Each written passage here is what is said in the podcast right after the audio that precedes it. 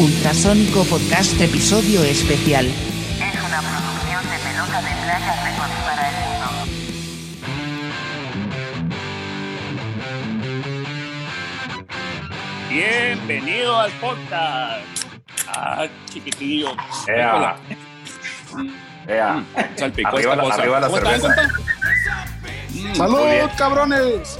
Salud, salud a todos, Salud. bienvenidos al Salud, podcast. muchachada. ¡Salud! ¿Cómo andan? Bienvenidos al podcast número 30. O como dijera el Yossi, trigésimo cero. no, es cierto. Bienvenidos al podcast del Ultrasónico Podcast número 30, que tenemos un invitadazo de lujo. ¿sí? Este vocalista de los Malverde Blue Experience y otros proyectitos que trae por ahí. Pero primero, pues vamos presentándonos. Yo soy Pato Navidad, bajista de eh, Ultrasónico. Y acá enfrente tengo a mi compa, el Josi Volador, guitarrista legendario y etéreo del Ultrasónico. ¿Cómo estás, mi Josi? ¿Qué rock and roll? Bien, Pato Navidad. Pato Qué gacho, Navidad. güey. Ese seré hoy. ¿Cómo, cómo, ese cómo seré puedo yo seguir hoy. después? ¿Cómo puedo seguir después de esa chingada? No, disculpa, disculpa y vete, Pato. Buenas No, no, espérate, de. Va empezando. Bienvenidos al empezando Ultrasónico. Podcast. Ya cállate. Bienvenidos al Ultrasónico Podcast número 30. Invitado especial, el señor Don Roberto Daniel Fernández Echargaray, alias El. Moyo. Vamos a hablar esta noche de blues, de rock, de los proyectos que trae este señor. Vamos a pistear rico, vamos a pistear sabroso. Por ahí le vamos a preguntar de su nuevo podcast que está rompiéndola toda madre en las redes. Y paso los micrófonos allá, a Pelota de Playa Records con Don Juan Manuel. ¿Qué onda todos? Este, me, voy enterando que el Roberto se llama Daniel, así que también eso se va a platicar hoy. Pero Pues sí. Ya, ya lo veremos a- al rato porque eso es algo que, que no sabía. Este, Yo creo que ni él sabía. ah, Pues de hecho no. ok. Este, pasamos con Miguel Gómez Llanos. ¿Qué tal? Buenas noches. Yo soy Miguel, guitarrista vocalista del Ultrasónico y también del Ultrasónico Podcast, de este panel de expertos que vamos a cuestionar a don Roberto hoy Andy, sobre, panel, sobre me Blues. Experience, banda de, de blues y rock y rock clásico, que con una trayectoria bastante interesante que ya vamos a conocer en sus propias palabras. Aprovecho para, para pasarle la estafeta al chino, baterista del Ultrasónico, para Ay, que se presente Chinito. en este podcast de hoy, episodio 30 del Ultrasónico Podcast. Adelante, chino. ¿qué onda, banda? Pues bienvenido a nuestro invitado y a sus perras o perros. Son perros, son, son dos. ¿Perros? Perros. No, no, son, son, son, per- son perros, pero se comportan como perras. Y ahora sí es perras. Así es. Aquí y ten- tenemos aquí a nuestro chinito. Fíjate que, que no sería que no somos incluyentes culturales, ¿no? Tenemos va- variadito, ¿sí? Y tenemos a nuestra, a nuestra minoría representada por el buen batería chino, Es, Oscar Valdés. es internacional el podcast ahora sí. Eh, totalmente, totalmente, ¿no? ¿Eh? Directo de Wuhan. Pues adelante, adelante. Puro coronavirus, puro coronavirus. A nuestro invitado a ver qué, qué tiene que decir. Pues vamos arrancándonos pues con, con, con lo básico, Primero ¿no? dinos de qué, si- qué signo del zodiaco eres y Ándale. qué tipo de taco te representa más. Ok, va. Fíjate que yo, eh, yo soy Géminis, soy nacido un 3, soy un 3 de junio y, y, y así como ahorita preguntaron de, por, de que mi nombre, otro nombre es Daniel, este, yo vivo en una dualidad constante. A veces soy Roberto, a veces soy Daniel. Entonces, Daniel yo creo que es la parte noble, decente, la que nunca sale. Y pues Roberto, pues es la cochinada que están viendo. Ahora, ¿qué taco me representa? Híjole, es, es un... La verdad, tengo que decir esto, ¿no? A mí me gustan todos los tacos, ¿no? Yo creo que es la, es la- forma más elevada este, de la cocina mexicana. Más sin en cambio, dijera la señorita Laura una vez. Este, eh. Así dijo ella y así es, debe ser cierto. Este, no, lo que sí una vez es que en el DF me tocó probar una maravilla de tacos de hígado en Tepito. Ah, caray. Y la verdad, debo decirlo sin exagerar, sí se pega un tiro con cualquier otro taco que me haya comido en mi vida. Incluidos los tacos de buche. Ah, Sí, de hecho sí, porque este hígado, este hígado lo fríen en manteca de puerco. Órale. Entonces, no, no, es, es, es, es- hay una onda ahí. Ahí sí raya en, en, en, en- en- en lo místico, en lo sagrado el taco ese. Fuertes depende. declaraciones. Depende de, qué, de quién era el hígado, cabrón. De- de- de Pito. No importa, este pito, ha de, ser de- ha de ser, ha de ser del tráfico de órganos ahí que no se vendieron y los, los a freír. Ya estaba caducado, entonces a freírlo y ya se, se- Así se- es. se puede usar. Se muere el virus. Es correcto. Pues empezando por la, ya con la banda, con Malverde Blues Experience, eh, platicar un poquito de la historia. Sobre todo a mí me, se me hace que sería interesante conocer qué hay detrás del nombre, de dónde salió, cómo surgió la idea de ponerle así, si era algo que ya, que ya tú tenías conceptualizado o apareció. No, no, no. A ver. No, para nada, fíjate. De hecho, había otros nombres para. Bueno, lo- en lo que menos pensé cuando estábamos armando este asunto era en el nombre del grupo. La neta no, no es como que no era prioridad. Pues realmente este, estaba más preocupado por el tipo de canciones que se iban a tocar y, y para dónde iba a agarrar el ruido este, y en fin, ese tipo de cosas, ¿no? Pero en esos tiempos yo viajaba mucho a, a Mazatlán y hay un personaje por allá que con el que me reunía de vez en cuando que tenía cierta afición por él pues por la o digamos era era muy ceremonioso y, le rezaba mucho a la hierba verde le gustaba mucho invocarla este, a través de grandes bocanadas de kilos y kilos de marihuana entonces este un día él vivía lejísimos del centro, pero, pero el vato le tupía el blues acá bien chilo, ¿no? Entonces, este güey es gringo. Y, cuando, y hablaba un español ahí, pues funcional, ¿no? O sea, se le entendía perfectamente todo.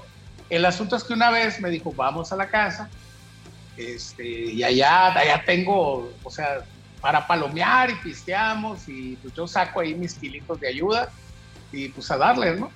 Entonces, pues va, entonces estábamos platicando y, yo vi que él tenía su, su clavo, su stash de, de mota ahí muy bien cuidado y todo, pero de pronto llegan unos vatos, era una colonia guarra así, de, lo peorcito, no recuerdo cómo se llama la colonia, nomás fui esa vez. Entonces el vato, este, el que se le acerca le dice, ¿qué onda? ¿Qué no sé qué? Un cholo de ahí. Y le dice, ¿qué onda? Oye, ¿no le quiere rezar a Malverde? Le dice el vato. Saca, saca, le dice. Entonces le saca una mota, la más fea que he visto en mi vida. No es que haya visto muchas, pero yo digo que así no era. O sea, dije, eso no es. O sea, es ese color, ese, esa figura, esa forma, no creo que parezca mote. Le dije, ¿sabes qué? Le digo, eso es puro guarumo. Le digo, eso onda está muy gacho. No, es que estos vatos hacen ondas chilas y esta, quién sabe qué me dijo, ¿no? Y se veía amarilla, para empezar se veía amarilla, ¿no? Mira, Y cafezosa amarilla, no se veía verde bajo ninguna circunstancia. Ahí sí que no podías confundirlo por orégano, realmente se veía horrible. Entonces le digo, ¿te vas a fumar eso? Sí, sí, que no sé qué. Bueno, yo seguí con mi whisky, todo ahí mal tocando la guitarra, él también. Y empieza a fumarse todo lo que le dieron. Y le fuma y dice, no pega, no pega. Y era, y era una cantidad ahí bastante llamativa. Ah, y, y empezaba a oler, le dije, oye, eso no huele a marihuana, le dije. No es que sea un experto en eso, pero, pero no soy sommelier de mota, pero, pero huele bien gacho, le dije, huele más gacho que la mota. No, no, es que sí es. Y me repitió, estos vatos son los expertos en hacer mezclas. Ah, pues dale, pues dale. Al ratito que ya habíamos terminado, yo estaba esperando la pulmonía para irme y este, todo el rollo. De pronto el vato le empieza a dar un torzón, se empieza a agarrar el estómago, empieza como a vomitar y pues nos fuimos a la Cruz Roja. Y ah, caray. y en la Cruz, sí, o sea, el, el, el, vato cuando anda bien marihuano y borracho ya no habla español, o sea, se le olvida completamente, ¿no? Es, entonces, este, pues ya llegamos a la Cruz Roja y la tuve que hacer de intérprete, no solamente de inglés, sino de los balbuceos del vato, que no se le entendían al vato, estaba, le dolían muchos, no, no sé qué le dieron, la verdad, yo no creo que haya sido marihuana, Entonces este güey, este, ¿qué, qué- qué le pasó a este? No, le dije, pues se fumó un friego de mota, que, que no era mota, se veía dorada, amarilla, no sé. Y le, no, no sé qué más le hicieron, aparte había comido algo. El caso es que le lavaron el estómago y le hicieron una serie de cosas. Y al rato, cuando ya el vato estaba medio volviendo en sí, porque se, se, se, se- el vato se desmayó ahí en el asunto, le, ya le dije en inglés, ¿qué te pasó? Le digo. Y me dice, tuve una experiencia. Ah, ok. Y estuvo chida, no, me dice. no, ok, le dije, está bien. Y entonces ya después, el, el, eh, al día siguiente, estábamos tomando café ahí en la copa de leche y le pregunta a otro gringo, oye, ¿qué te pasó en Santa Cruz Roja? Y le dijo, dice, pues estábamos tocando blues y me fumé esa onda y que no sé qué. Y al final, dice, pues me llevaron a la Cruz Roja, me lavaron y todo. Y pues se podría describir como una Malverde Blues Experience de Colorado. Tal cual. O sea, en, en el inglés sí, tal cual lo dijo. Entonces, este, de ahí viene el nombre. Ya me dio mucha risa, guardé la frase y cuando uno desea ponerle un nombre, este, pues, salió así. Ahí brotó. ¿Y eso fue a la par cuando ya existía el proyecto o estamos en, otro, en otra línea de tiempo? No, ya, ya, ya estaba eh, Los Pininos, ya estaba ahí caminando las cosas. Ok, Ya- sí, Estaba sin nombre, pero ya había música ahí. sí, sí, ya, ya se estaba gestando ahí. ¿Eh? Aquí, aquí es importante acotar que para la gente que nos escucha, eh, Malverde Blues Experience es una banda de Culiacán, Sinaloa. Es la única banda de blues que hay, creo, en el noroeste del país. Y Malverde, pues es un santo local, un santón local, popular. Y mucha gente piensa que el nombre de la banda es un tanto localista por la mención a este, a este santón local, pero pues ya como lo comenta Roberto, vemos que no, que no es así, ¿no? Que el, el origen es otro totalmente muy distinto a una intención de localizar un nombre de una banda de blues. Y la, la historia está muy interesante. Yo cuando lo conocí, pues me cagué de la risa como tres horas. Y, y- y, pues ahí tienen, ¿no? Digo, aprovechando la recta, eh, Gordo, antes de Malverde tiene que haber un antecedente. En tu Ajá. caso, eh, yo sé que allá estuviste en Santos de Gollado, sé que estuviste en la Gavilla Blues Band. Platícanos un poquito de esos proyectos previos donde estuviste colaborando y cómo fue que se fue formando Malverde Blues Experience, porque pues, los proyectos no salen de la nada, ¿no? Ok, eh, haciendo así y, en, y en- en orden cronológico, pues es primero el Santos de Gollado. Mucha gente, la, la razón del nombre de ese grupo no tiene mayor relevancia, era el nombre de la calle donde se estaba ensayando, punto. ¿no? Ya después le, se le tuvo que dar una explicación ahí medio, Esotérica. medio, sí, esotérica, absurda, histórica. Ahí se conjuntaron ahí una serie de cosas que realmente era una mentira, pues como todo, todas las cosas buenas de la vida es una mentira. Y, bueno, porque me da vergüenza decir que era una calle. Ya después que lo pienso, digo, güey, está más chido decir eso, pero en fin, este, la cosa es que eh, a falta de nombre, porque sí hubo intentos, le pusimos ese, y en algún momento se confundió con un grupo de metal. Este, pero bueno, la- eh, en ese entonces eh, lo que la intención era, pues obviamente igual que todos, ¿no? Igual que ustedes en su momento con sus proyectos eh, anteriores, pues era hacer ruido, ¿no? Todos queríamos ser este, rockerotes, ¿no? Este, yo, yo en mi caso te puedo decir que el momento definitorio donde dije yo quiero tocar, eh, eh, obviamente pues ver la tele y, y- y emular así, querer emular a tus héroes del momento, ¿no? Pero el, el- el- a mí lo que me hizo, fíjate, yo creo que esto no lo sabe, pero si está oyendo esto se va a enterar. El momento, uno de los, o sea, de los, eh, todo sucedió el mismo día, ¿no? Este, estaba tocando Heaven en el Teatro del Seguro, en una tocada de regreso de ellos porque había fallecido el bajista y digamos que fue el retorno. Esa tocada mm, tuvo varios, eh, sentó varios precedentes. Uno que hicieron un cartel bien chilo. Bueno, no estaba chilo, pero para la, fe- la época estaba bien chilo. Este, el hecho de que hubiera una especie de escenografía, una intención escenográfica cuando tocaron, eh, este, hacerlo en un teatro, no al aire libre. este, había un sonido que se escuchaba decente, o sea, que, que decías tú, ah, mira, este, no, no, no, no están conectados a un sonda de bocinas gigantes como yo.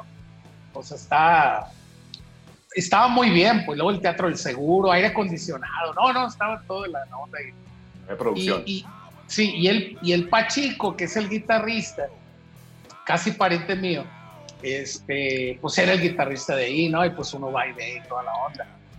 Y la verdad es que el momento en que el guitarrista, que se me olvidó el nombre, el otro guitarrista se rompe la pierna, porque se, porque se le ocurre aventarse del, del- del escenario ahí de- de no sé por qué, porque se armó un pequeño slam ahí en las gradas del Teatro del Seguro. Este, Charlie se avienta- Partida se llamaba. Sí, ándale, sí, sí, sí. Carlos Partida, es cierto. Se llama. Se se llama. habían, se- bueno, se- bueno, eh, bueno, sí, es cierto, tiene razón. No, no muerto que yo sé. Si no, ahorita lo invocamos con una ouija para que, para que Va. aparezca el vato. El caso, el caso es que se avienta, nadie lo cacha porque el vato pues estaba medio chovi y cae entre las sillas, se rompe la pata y de pronto el César Muñoz, alias el Dios, alias el huevo, alias el acople, grita, el Carlos se chingó la pierna. y se acabó, y se acabó el toquino, o sea, se acabó el toquino. Puros dije, personajes. bueno, hay, hay un detalle que quisiera eh, agregar ahí, que no viene al caso, pero ya que estoy hablando de eso, y lo he comentado antes, cuando salió este especial en el Canal 3, eh, desconozco si esto que, que ahora salió en la tele, porque lo transmitieron en la tele además. Lo que pasa es que yo llegué a trabajar al Canal 3 años después y estaba esculcando y me hallé esas, esas, ese concierto. Y hay una toma muy, muy, muy curada que, que me gusta que hacen una toma así como un paneo al público antes de que empiece el toquín. Y se ve y hacen y se detienen en un momento en las gradas y están toda la bola de sinvergüenzas que después hicimos grupos. Estaba el Ociel, estaba el Nacho, estaba el Negro, bueno, el Nacho no me acuerdo, pero estaba el Negro, el Chinix, estaba el Chabelo, toda esa raza. Estábamos en el mismo pedazo y no nos conocíamos bien, pues. Entonces, ya años después me da risa porque todos los que estamos en esa, en esa toma, en esa, en, en esa onda, este, pues todos terminamos conociéndonos, ¿no? Y llevándonos y agarrando cura hasta la fecha. Entonces, te digo, bueno, la cosa es que saliendo de ahí yo dije, yo tengo que hacer un grupo, o sea, de huevo. Y, y ya después de eso, este, pues hubo ahí mi, mi, mi, mi ¿cómo se llama? Este, pues mis pininos en, en- en diversos intentos, ¿no? En ese momento conocí a unos vatos que eran mis vecinos de allá de la cuadra, que seguramente recordarán que ellos ya existían desde el año del cohete, eh, Conciencia Roja, seguramente les suena el, el nombre por ahí. Sí, por supuesto. Este, entonces, yo los veía tocar y yo decía, qué chilo, pero yo no quiero tocar así. Entonces, yo me acerqué porque la neta, pues, eran mis vecinos, me caían muy bien. Y la verdad es que lo poco que aprendí a tocar de guitarra, este, no sé si darles el crédito porque no aprendí mucho y, y los pondría en vergüenza a ellos. Este, eran muy buenos músicos los vatos. ¿no? Eh, pero eh, ahí dije, no, pues yo quiero ser Jimi Hendrix, entonces voy a aprender a tocar como se dan cuenta, no sucedió. Este, jamás sucedió eso. Este, y, pero todo fue culpa de que empezamos a hacer un grupo ahí en la prepa. En ese grupo estaba el, el- el rojo, el Cuamea, el brother así de toda la vida. Estaba, este, bueno, otros güeyes que ni el caso ya mencionarlos porque nunca se dedicaron a esto. Y, y yo quería tocar la guitarra. Ojo, yo no sabía, ¿eh? o sea, yo no, de milagro me sabía el, el círculo de sol.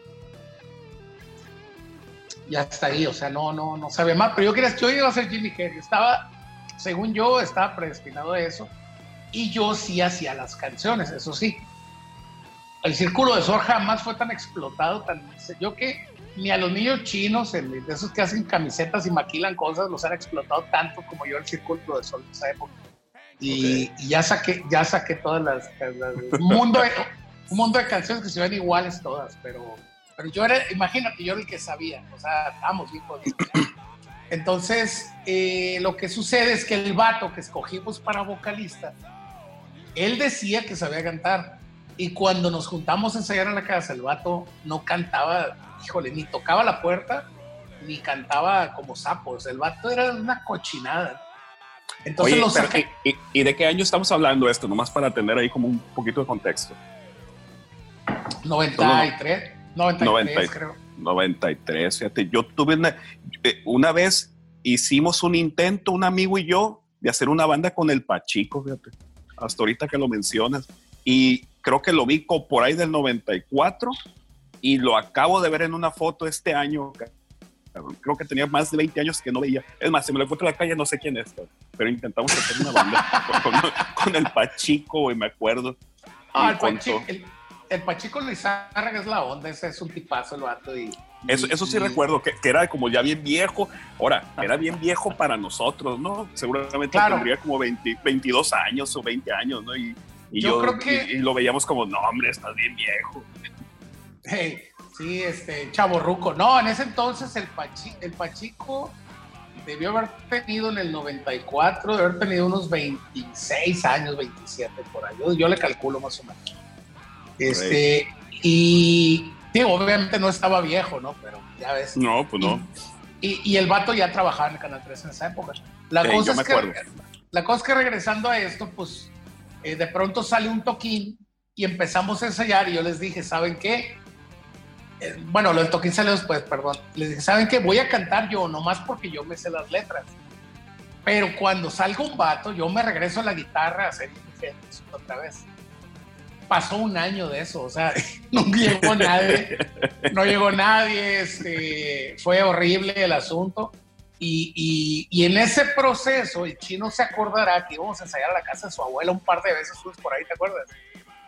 Este, y, y, y no, no juntábamos un grupo macizo, o sea, no, no lo lográbamos aterrizar. Y dejamos de ir este, también, o sea, dejamos de buscar o ensayar porque el grupo no existía realmente, o sea, se terminó saliendo. ¿Sabes quién toca la guitarra con nosotros? El niño, el que tocaba en la carcajada. Entonces, el, el niño te darás cuenta que no teníamos nada en común. Este, nada o sea, desafortunadamente no tuvo nada en común. Era un rollo que finalmente sí aterrizó bien en la carcajada. Y, y, bueno, pero con nosotros no quedaba. Y, este, y el chino se acordará que sonábamos de la chingada. O sea, este, sí, o sea, nosotros veíamos a los hijos de la monja así como, ah, estos van a estar muy cabrones. Y luego el, el- el Miguel Nita queriendo imitar a James Hetfield acá y hasta paz. o sea, Así era, así era. A ver, el, el- el Ni- el Nita, el Nita hasta para hablar decía, ¿cómo están? Así como, ya me voy ya. Entonces, entonces, sí, la, la, la- la neta, está bien chilo ese cuartito, que por cierto, que un día, no sé si llegaste tú, chino, o alguien, y me dio una caja de hits, me puse a rayarlo todo, no me acuerdo. algo Y así. no, ahí, eh, creo que dibujaste, dibujaste, ¿no? Unos caballos del apocalipsis. Ándale, sí, sí, sí, ya me acordé, ya me era un acordé. cuarto negro. Sí. eh, era un, un cuarto de, de la, de servicio. Bueno, estaba arriba del cuarto de servicio, que era nada más el cuartito donde dormía, de este, la, que debía de dormir la, la que hacía el aseo, pues. Guiño, Pero- guiño. y era nuestro cuarto de era nuestro cuarto de ensayo donde ellos pues Roberto ahí muchas veces fueron era la casa de la abuelita del Chelín Ah, del Chelín, ok, sí, sí. en la Guadalupe Es cierto, pensé que era de, de tu abuelo o algo. Es Tú cierto, es cierto.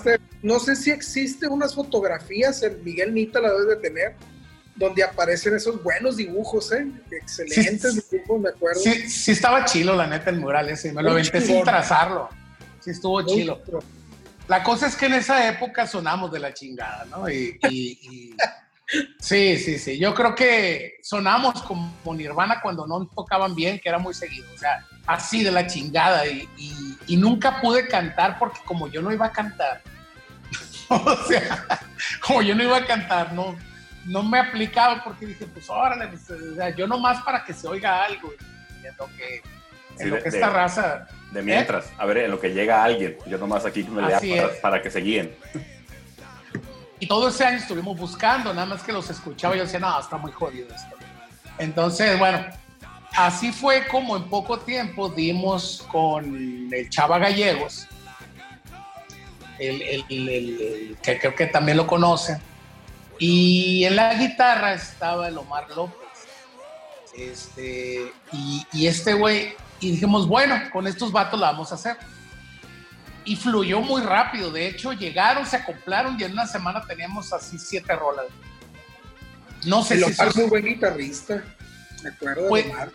era muy buen guitarrista. O sea, de hecho se lo bajamos al grupo este, ¿cómo se llamaba? Chino? Este, tocó con nosotros el Omar. Sí, antes de sí. con ustedes. Ah, cierto. Y, y luego tocó con tu primo, ¿no? Algo así. Ah, con mi primo, sí, sí, sí, exacto, con, con los de Macre. Bueno, no, de Magre no era. Era no, el con el. Edgar, Edgar.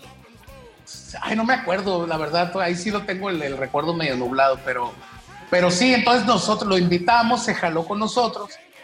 Y llegando para acá, pues el güey traía una onda más punk y de otro tipo. Y le dije, Nel, aquí la onda está así. Y sale acá, digo, también él, obviamente le, latía ese rollo, si no, no lo hubiera hecho. Pero aquí la onda es de Jimi Hendrix para arriba. Y la onda es eh, blues, este, rock muy ácido, este, no sé, lo que te dé la gana, pero así de ese rollo no. Y así salió la onda, ¿no? Entonces, eh, pues montamos un rep en 7 días. Coincidió que en ese entonces, este, otra figura emblemática de la música, el lobo, este, la chonita en ese entonces todavía, porque traía trenzas, El decía, buen lobo. Sí, y me, y me dice, "Please", y quieren venir a tocar. Y, pues, pues sí, o sea, pues ya que en, al- en algún momento tenemos que empezar, ¿no? Entonces, pues ahí vamos, ¿no? A tocar con toda, eh, todo el miedo del mundo porque dije, ojalá que de aquí a la tocada encontremos un güey que cante. Y después pensé, bueno, ¿y qué voy a hacer yo? O sea, si el güey de la guitarra to- que toca bien chilo, Me van a sacar del grupo. Sí, o sea, me van a sacar a mí estos güeyes, ¿no? Y para esto es muy chistoso porque estos güeyes nunca habían escuchado nada en los ensayos porque yo menciono lo del sonda con bocinas grandes porque ese era mi monitor. Un modular sonda con un tocadiscos, unas bocinas fregoncísimas que ojalá las tuviera todavía. Este, y, pues ahí mal cantaba o no sé, porque ni yo me oía. Yo nomás sabía que oía, ah, ah, ok, pues ahí se para y ellos escuchan un zumbido, ok, ahí se para la rola, aquí sigue. ¿no? Bueno, pues tocamos en la isla de Urabá, este, en un toquín que organizó no, el Lobo y no me acuerdo quién más, no, no sé con motivo de qué era.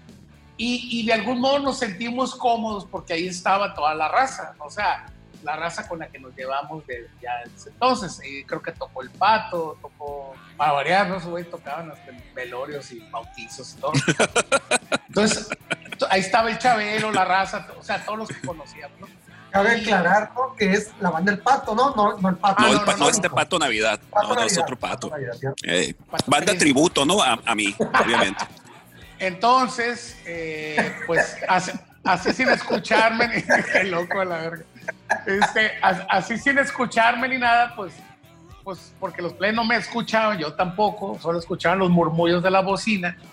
Este, en lo que llegaba un vocalista y con la esperanza que en esos días llegara otro, pues bueno, este, pues así le dimos, ¿no? Nos presentamos a la tocada y afortunadamente, porque si andamos con miedo, la neta, la neta, era, era horroroso este, pues ya nos subimos al escenario, este, tocamos con sol, que es lo que yo quería, porque, pues, digo, aparte éramos el grupo más nuevo, creo, de los que iban a tocar ahí. Y bueno, ya tocamos, este, y fue como bien extraño porque estaba viendo al público y aplaudían mucho y gritaban, ¡uh! Y dije, ¡ah, qué raro! Porque yo estaba viendo a los güeyes que me conocían y me estaban enseñando el dedo, pues, ¿eh? Dije, pues, ¿quién aplaude, no? Entonces, eh, ya me di cuenta, el, el niño nos hizo el paro de grabar un cassette. Y, y ya lo agarramos, terminamos de tocar. Ah, bueno, eh, eh, para esto, eh, en ese entonces yo había hecho alguna maldad en mi casa, no recuerdo qué, y mi mamá me dijo que no saliera, ¿no? Ya estaba verijón, pero, pero me dice, no, no, no, no, estás loco, que no sé qué. que-". Estaba yo en, en mi etapa muy problemática, ¿no? Pobrecita. Entonces, fingí una calentura para no salir a ningún lado este, una enfermedad, y ya después, eh, pues se fueron en la casa y yo corrí a la isla Brava a esto. Y no recuerdo por qué fue el concierto ni con motivo de qué, ¿no? Este, yo nomás tocamos y nos bajamos, y, y ya después en la casa nos venimos a escuchar el cassette y nos quedamos a los demás grupos, la neta. Y los players le decían, no, hay que quedarnos, no, no, no, hay que ir a escuchar, quiero saber qué dices. Las rolas, pues. Ah, y la verdad yo no quería que lo escucharan porque, o sea, no, no, no sé, pues, o sea, me da vergüenza. Era, pu- era, era pura música robada de otras bandas. Más, más Estabas piteras. ¿Eh? Ey, Mm. Estabas cohibido. resultó que- Sí, era, éramos una mezcla de todos los grupos locales de Culiacán. Este, no, no es cierto, pero sí era un grupo que no negaba influencias, eso es un hecho, ¿no? A mí me quedó muy claro cuando empezaba a hacer canciones que decía yo, híjole, o sea, esta rola no, no es que se parezca a ninguna otra, pero, pero si la tocara fulano grupo, no tengo ni la menor duda que no habría duda que es de ellos, ¿no? Eran en español las canciones. Entonces, eh, pues ya me quedé con ese rollo y, y- cuando escuchamos el cassette, hasta eso que tenía un aparatito ahí chilo para, para escuchar música, pues ya lo pusimos, tocamos cinco canciones porque eran tiempos muy limitados y, y voltean y se me quedan viendo, me dice, güey, ¿por qué no cantas tú? O sea, ¿para qué buscas vocalista? Y, y sí me acuerdo, yo, bueno, yo no me acuerdo, pero los players me dijeron cuando empezó el, el, el, el cassette, que dije, ese soy yo, así, ¿no? Y están agarrando cura. Clásica. Porque digo, ¿a- ¿a poco soy yo ese güey? Es que nunca nos, nunca nos habíamos oído. Es más, yo no escuchaba lo que ellos tocaban. O sea, se oía nomás el zumbido así, ¡bum! todo, ¿no? No se oía nada. Sabíamos dónde acababa de pronto, pero nada más. Todas las rolas estaban en mí, o sea, no, no, no había diferencia, ¿no? Oye, Roberto, Entonces, todas las canciones, ahí en ese momento todas las canciones eran tuyas. Todas, todas. Sí, sí, sí, sí, todas, todas, todas. ok. Y acá en la guitarra como, como, ay, como José Alfredo Jiménez. Nada más acá le hacías como que, y dale, dale, así, ring, ring, ran, ran, y, y- y- y así las componías. Fíjate que no. eh, voy, a, voy a hacer una- un pequeño paréntesis histórico. Yo toqué una vez antes de tocar con, con los Santos del Guayabo. Yo toqué este. eh, eh, eh, eh, ese nombre, ese nombre tiene una razón que. Este. No, pero pues ya, ya está muy oscura, ¿no? Esas historias se están poniendo más, más morbosas cada vez, ¿no? Entonces, ya no Lo sé que- dónde va a parar este podcast, ¿no? Lo que pasa es que una vez, una vez, yo toqué con la carcajada antes de que fuera la carcajada. Porque el. Chanti, el Chanti, el baterista, es compa, lo conocía desde hace rato, el de cuando estábamos en la Feral 2, yo lo conocí ese güey. Ese güey es mayor que yo, pero lo conocí ahí en la Feral 2. Y este, y un día yo iba caminando por la calle, mi papá me regaló una guitarra y me dijo, me los topé y, ¡eh, estoy la guitarra! Así fue la pregunta, ¿estoy la guitarra? Sí. ¿Quieres tocar en un grupo? Claro. Nunca había agarrado una. En- Entonces me, me Eras un hicieron... Nicky Six Culichi. Sí, fíjate que sí. Sí, sí, sí, yo creo que Nicky Six tocaba mejor que yo. No más que yo no confundí el bajo con la guitarra, eso sí. Es- Esa es la ventaja. esa es la ventaja. Entonces me hicieron el paro de porque me hicieron el paro. O sea, ¿quién invita a un cabrón que nunca ha tocado la guitarra ni, ni nada? Es que no saben ni qué onda. Y llego y me paro. ¿Y qué se hace aquí o qué? No, pues así, mira. O sea, no sé, pues yo nomás escuchaba así. Ah, entonces tengo que sacar ese ruido. Y no sé cómo le hice y lo saqué. No lo toqué bien. Yo estoy seguro que no lo toqué bien. Pero ellos me dijeron que estaba bien.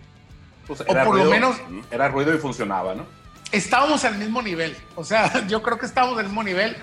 Y, y era divertido, la neta era muy divertido. Pues ir a hacer ruido, este, que te pongan un sonido y toques y dices, va, o sea, está bien, ¿no? Entonces dije, El vale la pena. triunfo de la disfuncionalidad. Sí, sí, totalmente, ¿no? Entonces, eh, ¿sabes qué? ¿Dónde fue esa tocada? porque me dice, ah, es que la semana que entra o al día siguiente, no me acuerdo, tocamos. ¿Dónde? En un concurso, en un concurso que se llama Que me siga el rock ahí en el Ágora. Yo, bestia, neta, Órale. vamos a tocar, vamos a tocar ya. Pero no me sé ni una rola, ¿qué le hace? Dice. bueno, pues vamos a darle, ¿no? Rock and roll. Ah, mira, mira. Este. Y. Y bueno, que- pues. ¿Cómo? Dime que ganaron. No, pero yo gané algo muy chilo. Ese, ese Ay, ay, concurso, ay, ay. eh, yo, yo gané algo muy chilo, ¿no? Que fue un cumplido de alguien que no voy a decir su nombre porque es vergonzoso porque yo era una mierda para tocar. Este. El lobo, ya dilo, el lobo. No, no, no, no. El, el- no, el, el lobo. mi- no, mi, com- mi compa lobo le gusta todo. O sea, el lobo no, No, no, discri- no discrimina. No No, es discri- referencia. luego no es hay referencia, sí, no hay referencia. Él no discrimina. no, es- su el- el- papel el es lobo apoyar el solito da- movimiento. el, el lobo solito da como para 13, tres capítulos de este podcast, ¿no? Nada más de andar contando anécdotas de ese cabrón. ¿no? Y que- yo que tengo aparte no toca, ¿no? muchas. ¿no? No, toca. Pero Oye, gordo, una pregunta. Todo esto de Santos Degollado en tu Sí. vida, porque yo conozco anécdotas más personales, fíjate, del lado de mi mamá con tu mamá, de cuando estabas empezando a aprender a cantar en tu cuarto. sí. ¿Cómo, ¿Cómo desemboca este pedo de Santos Degollado ya a lo que viene a ser la Gavilla Blues Band, que era una banda ya más puesta, donde tú tenías más tablas, donde hubo varias tocadas, donde por ahí grabaron un disco que tengo incluso dedicado por el Alex Mojica? ¿Cómo, cómo fue que pasaste de este rollo de tocar rolas tuyas hechas en mí si tú quieres, pero lo valioso para mí aquí es que eran rolas tuyas a pasar a tocar estándares de blues y estándares bien estándares, o sea, clásicos de blues. ¿Cómo fue que llegaste a ese momento? Lo que pasa es que Santos Degollado empezó así como una onda, este, el grupo, el grupo iniciático de todo mundo, ¿no? Así como los cinco menos con estos güeyes, este, así como, no sé, mil proyectos, ¿no?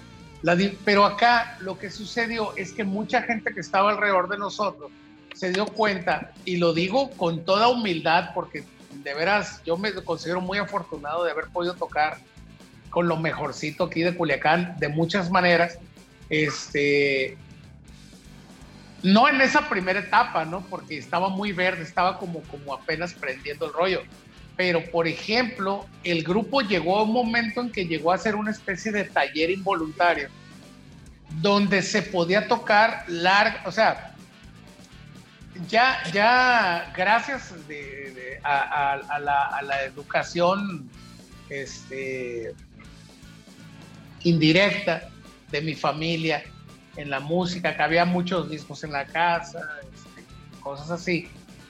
Este, a la curiosidad este, que tuve yo en algún momento, a eso agrégale que, también mi papá en esa época pues era director de Radio UAS y tenía acceso a toda la fonoteca. Yo creo que nunca escuché tanta música en mi vida como entonces. Y yo le pedía favores a Daniel Picos, el que era fonotecario en ese entonces. Y yo me sentaba, agarraba los, los viniles, los ponía y me quedaba horas y horas, horas escuchando la fonoteca Una maravilla, una maravilla.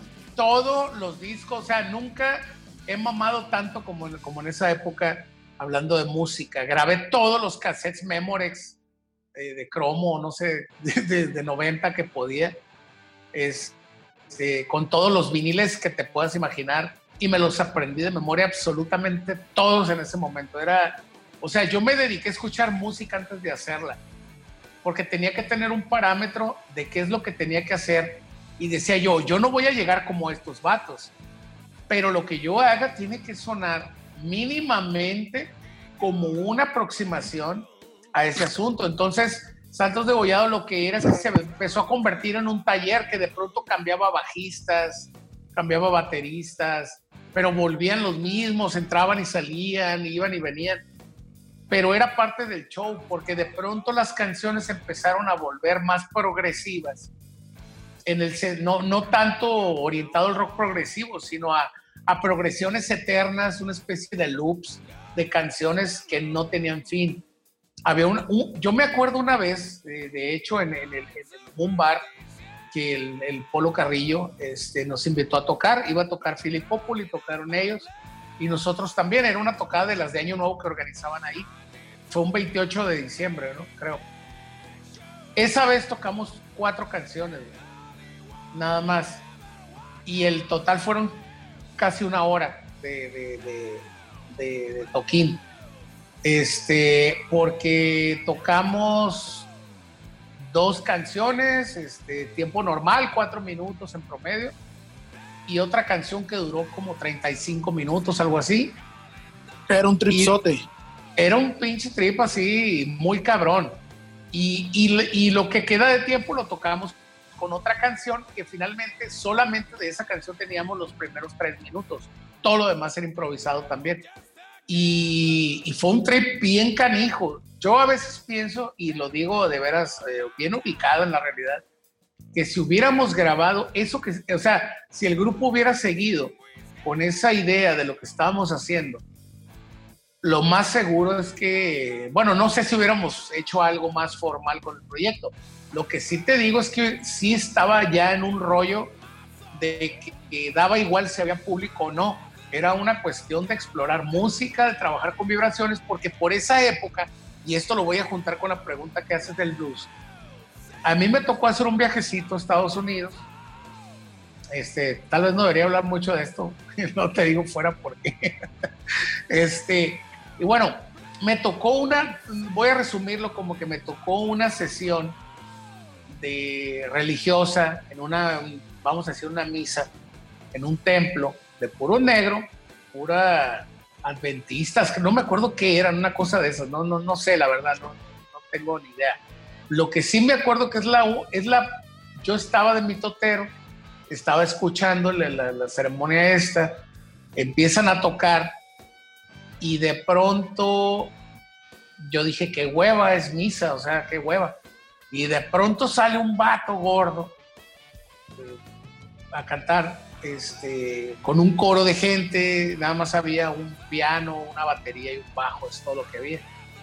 Este, miento, no era un piano, era como un Rhodes, pero se veía muy mal, de hecho se veía rarito, ¿no? Entonces, este, pues así era la onda y el coro pues se llevaba todo el peso de la ceremonia y de la onda cantada. En ese entonces mi inglés era muy incipiente, todavía no es perfecto, pero digamos que hablo un poco más que en ese entonces. Lo que sí es que entendí en ese momento la importancia de la vibración de la música. Porque mi primera impresión, hagan, han de cuenta que sentí una patada como la que le dio Karim Abdul Jabbar a Bruce Lee en la película de- del juego de la muerte que le pinta la pata aquí en el pecho. Así sentí Claro, el, el- el- el clásico. frega- el fregadazo así y dije, ay güey, ¿qué es esto? Cuando yo vi que no había guitarra me agüité, ¿no? Entonces dije, ya vale, no me va a gustar esto, ¿no? Yo imaginaba los terrícolas o algo así. Total que lo primero que se siente cuando empiezan a cantar y empieza a hacer, y ¡pau! O sea, sientes así el, el ay, güey.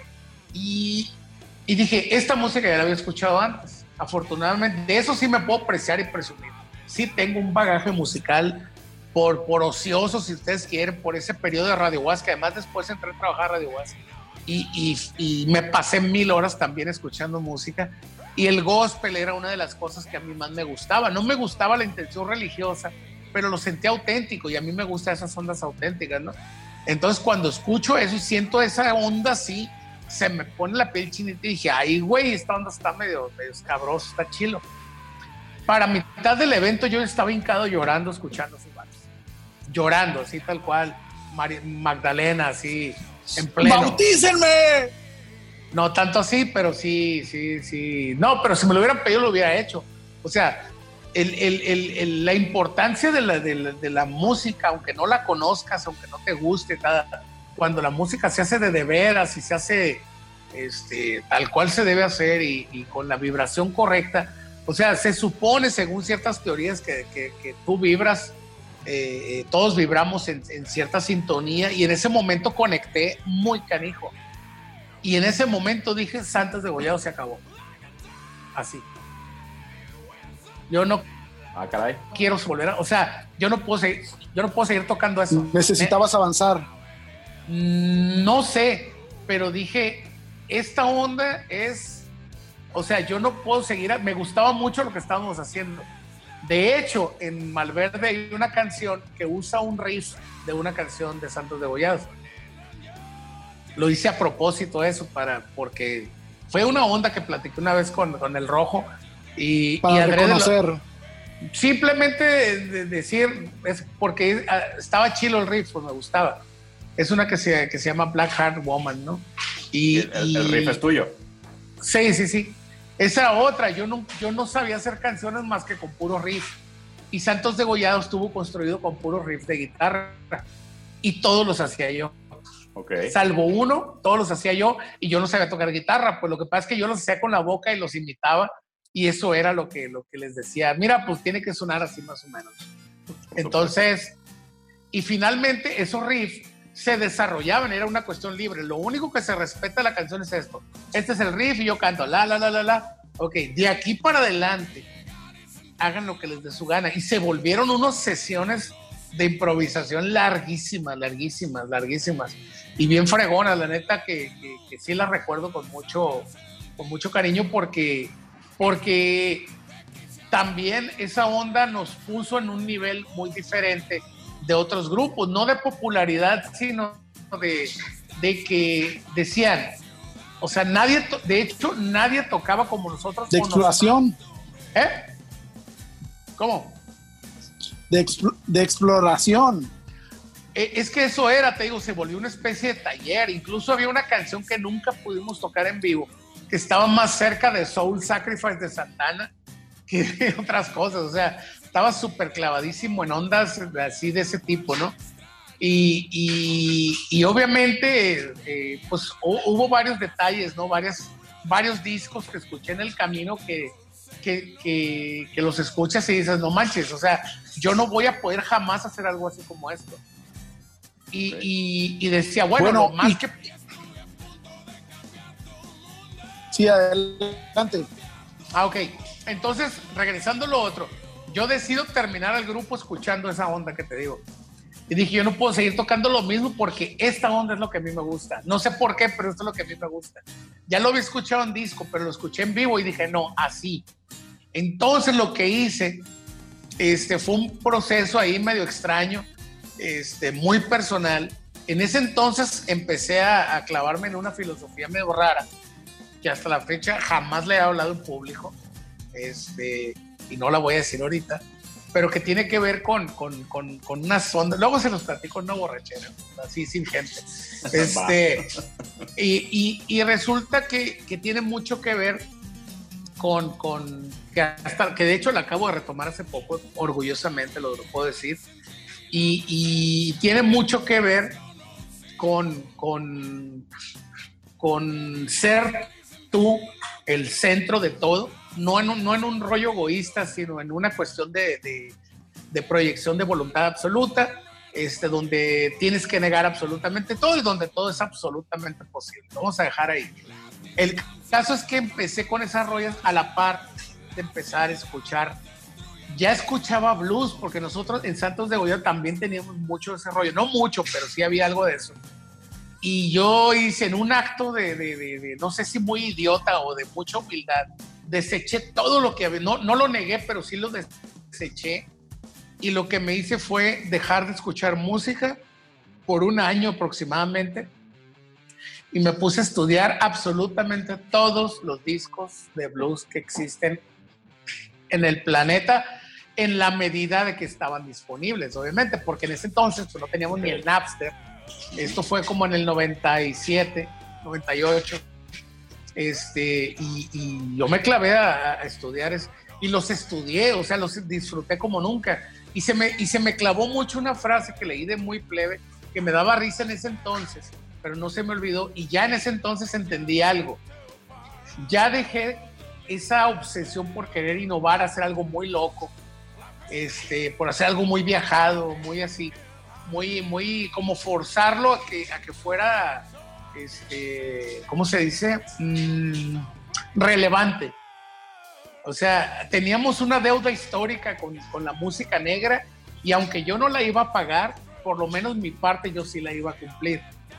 Entonces, eh, yo me clavé haciendo eso y había una frase de Oscar Wilde que dice, el que no es un hijo de nadie es un hijo de perra.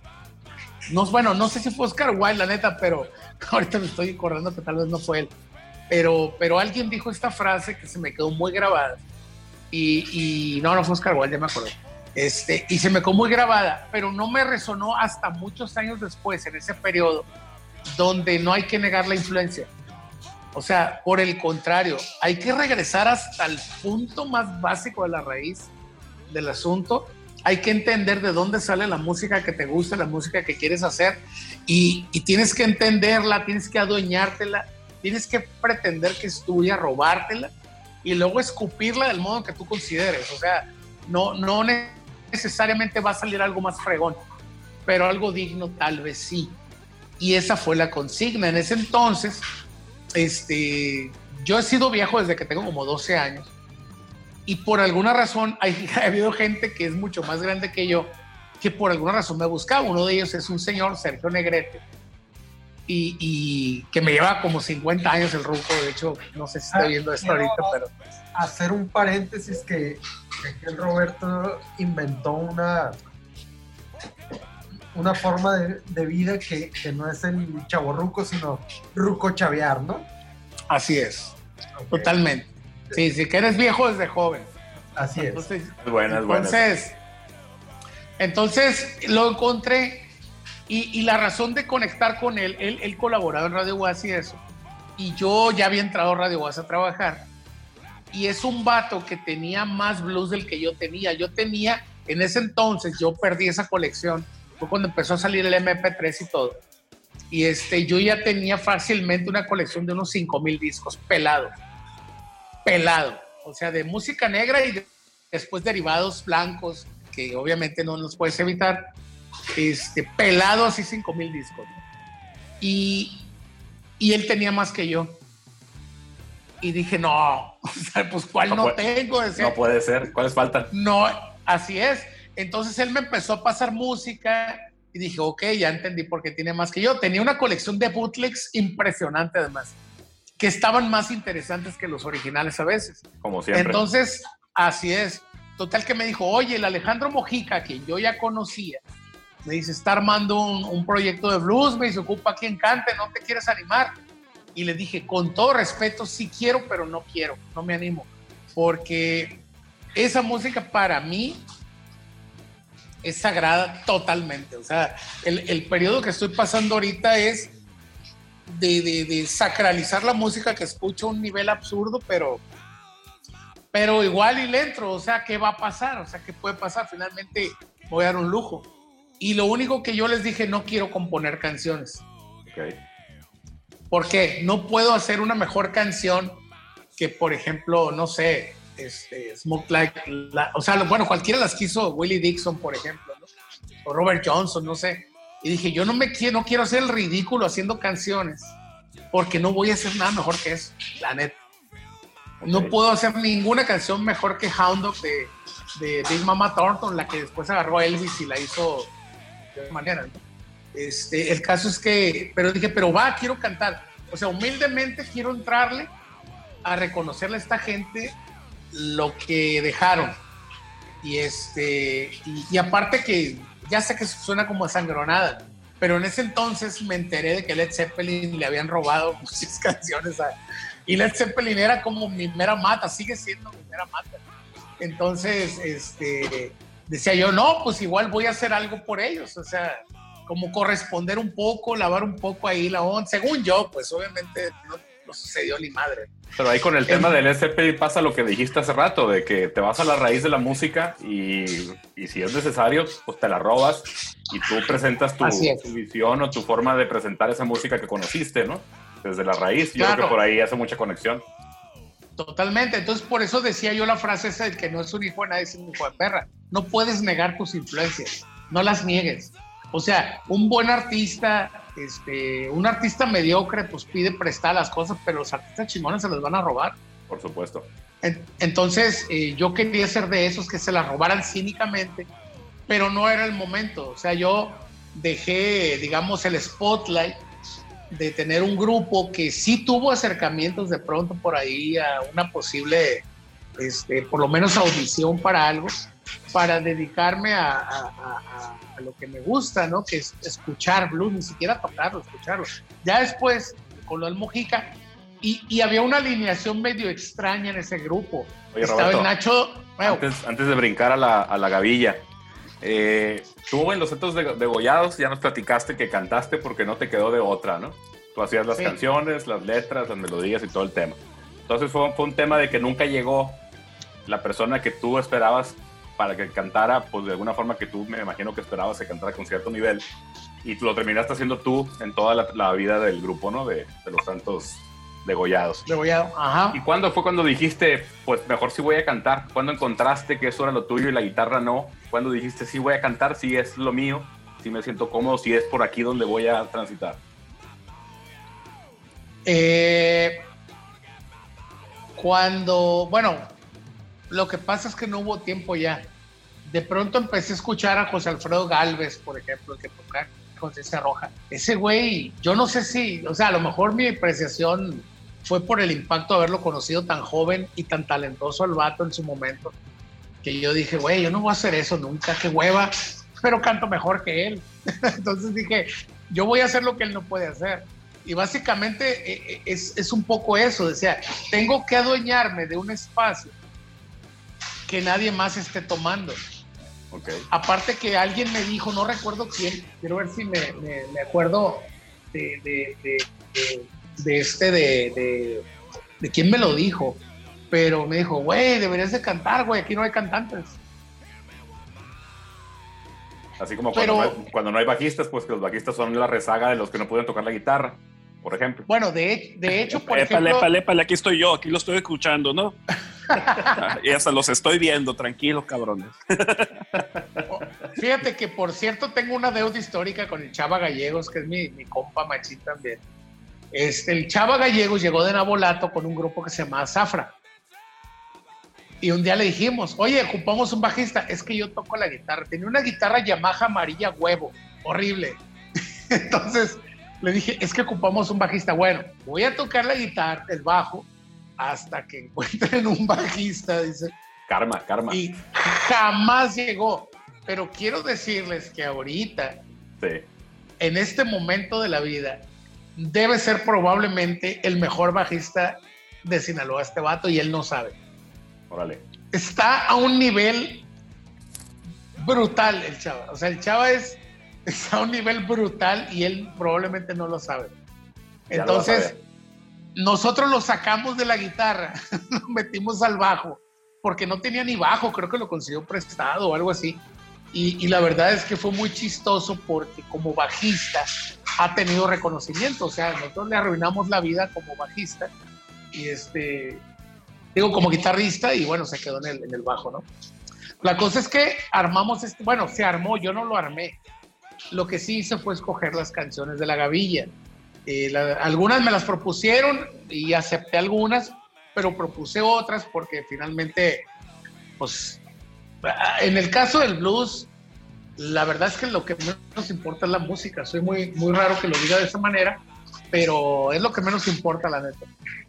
Eh, en el caso de uno que canta esas cosas, pues, entonces para, poner, para poner contexto, en la gavilla tocaban este, covers, por decirlo de una forma Eh, que se entienda, ¿no? el Josie lo dijo de manera más elegante, eran estándares de blues. Correcto, correcto. Pero finalmente era Wipa, era hueso, es la misma. Sí, por supuesto. Es- entonces, este, así fue.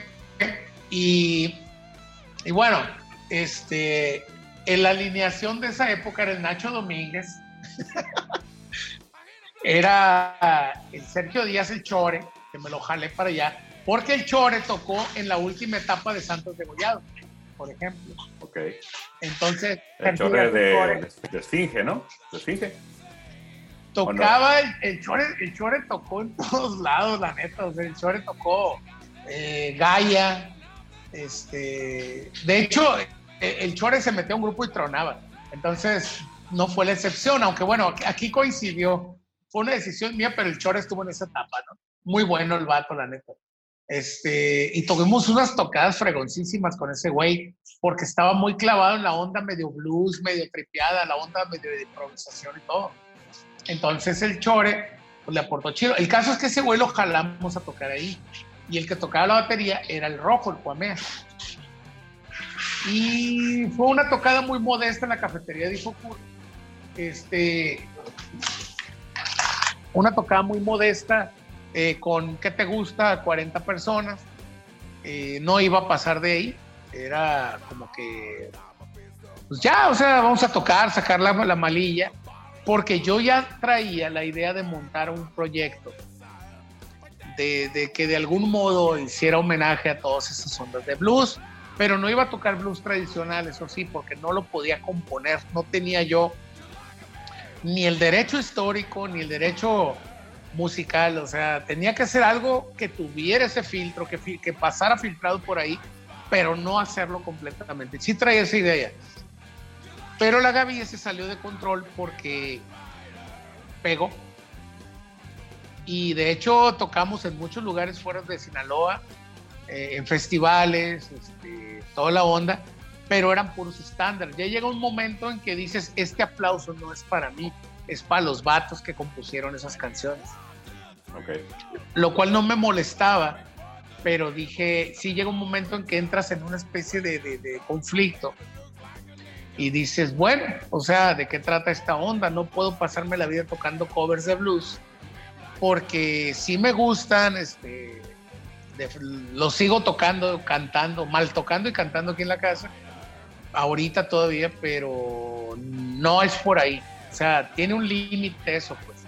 Y ese límite llegó un día que, que de pronto un grupo como La Gavilla, que era una cosa muy sencilla, era divertimento, era, era una cuestión lúdica totalmente, que nos estaba generando dinero, además un poco de dinero, este, pues entraron otros intereses por ahí que no tienen que ver con el grupo, que no sé qué onda, y dije, y tú, nos vemos, bye, se acabó. Y fue cuando busqué algunos elementos de esa, de, de- de esa época, ¿En qué año fue cuando le pones fin a la, a la gavilla, cuando menos contigo? por lo menos conmigo, porque creo que después tocaron con alguien, un par de veces creo. Este fue en el 2004, creo, por ahí. O sea, sí duró do- 99, 2004, o sea, sí fueron seis años por lo menos, cinco años, seis años, no sé. Sí, pinta. Y sí, siempre es una, es una etapa larga, ¿no? Claro.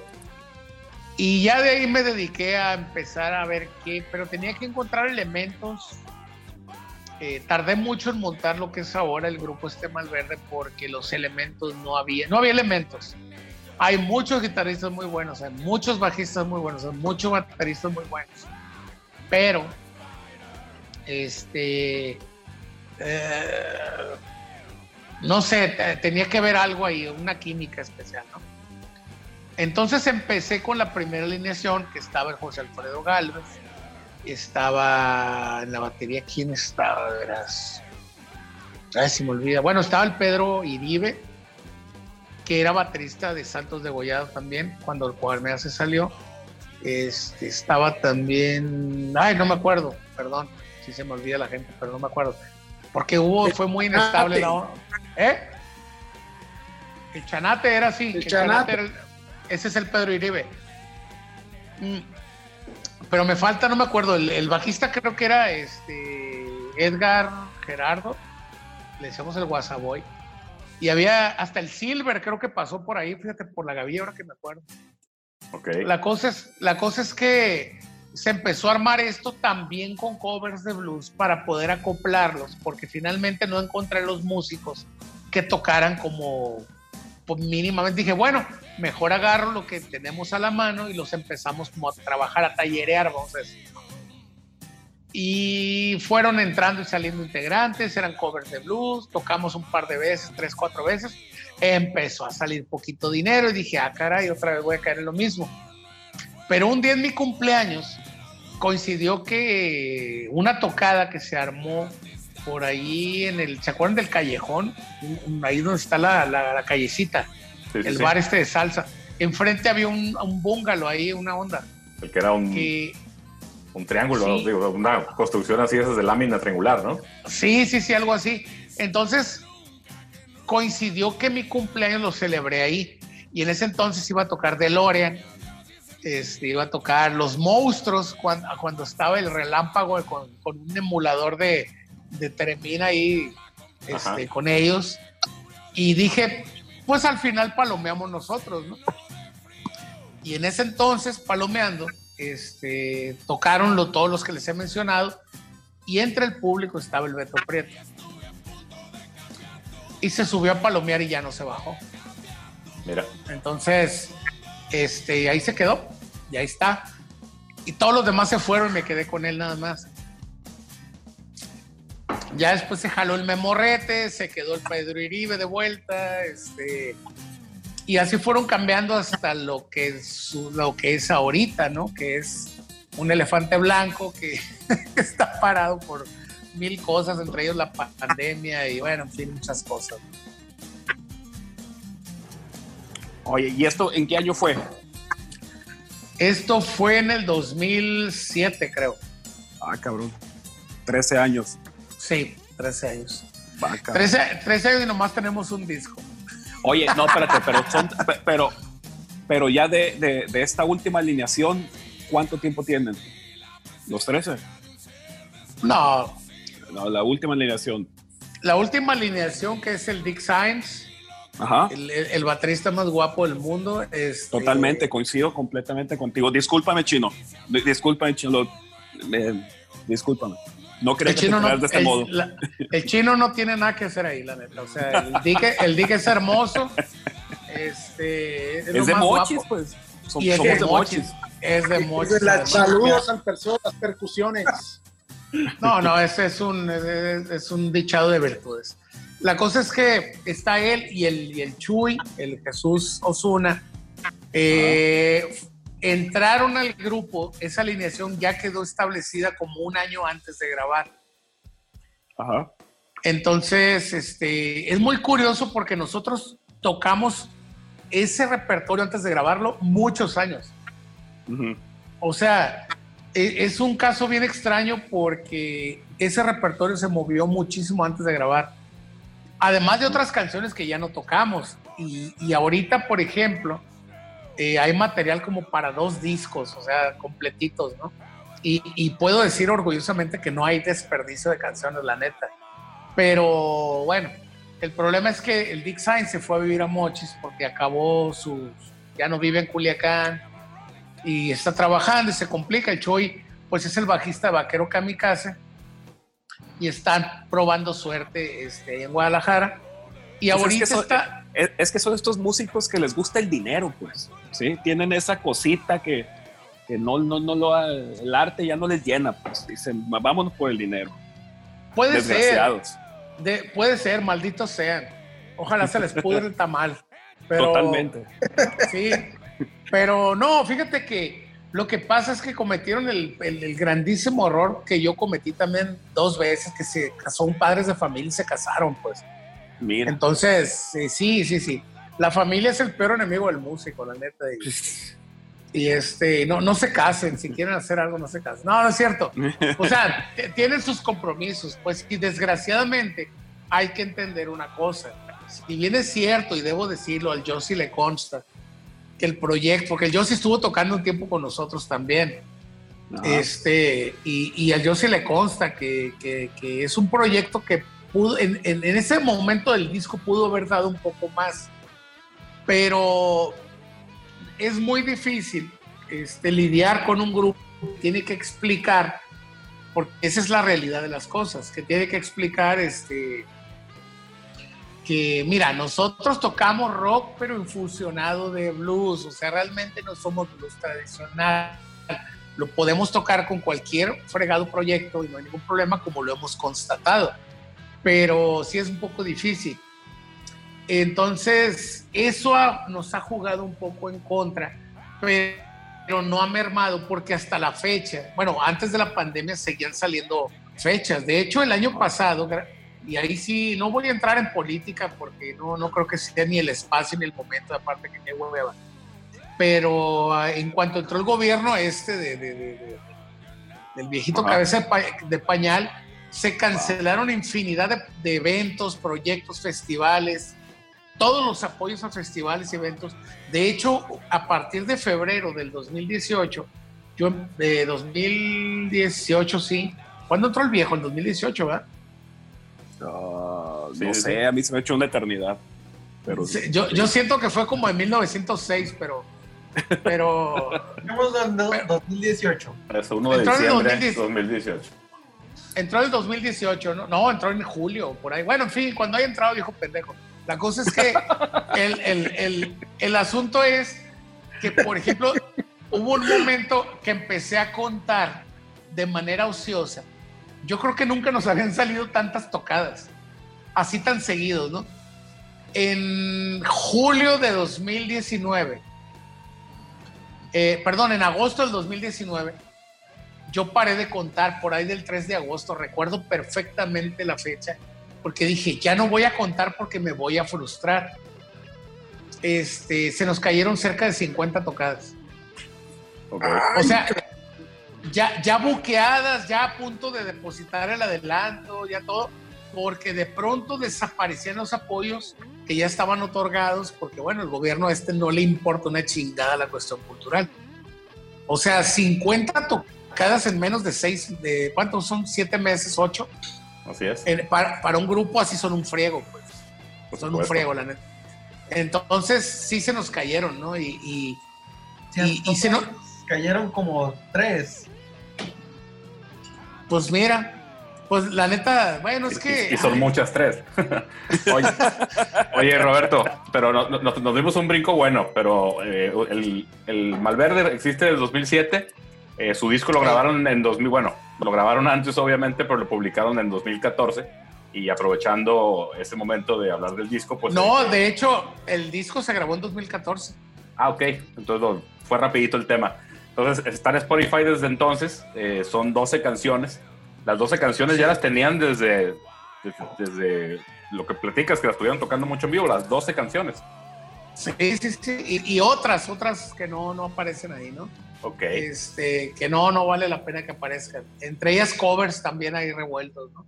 Ok. Pero sí, sí, sí, o sea, este, la verdad es que, eh, te digo, fue una cosa rara porque ese material ya estaba fogueado. Sí, de o hecho sea, te, iba a, a preguntar cómo había sido el proceso de producción, pero pues el proceso de producción fue tocarlo, ¿no? Fue montar las canciones, tocarlas en vivo y ya A realmente... excepción de una canción.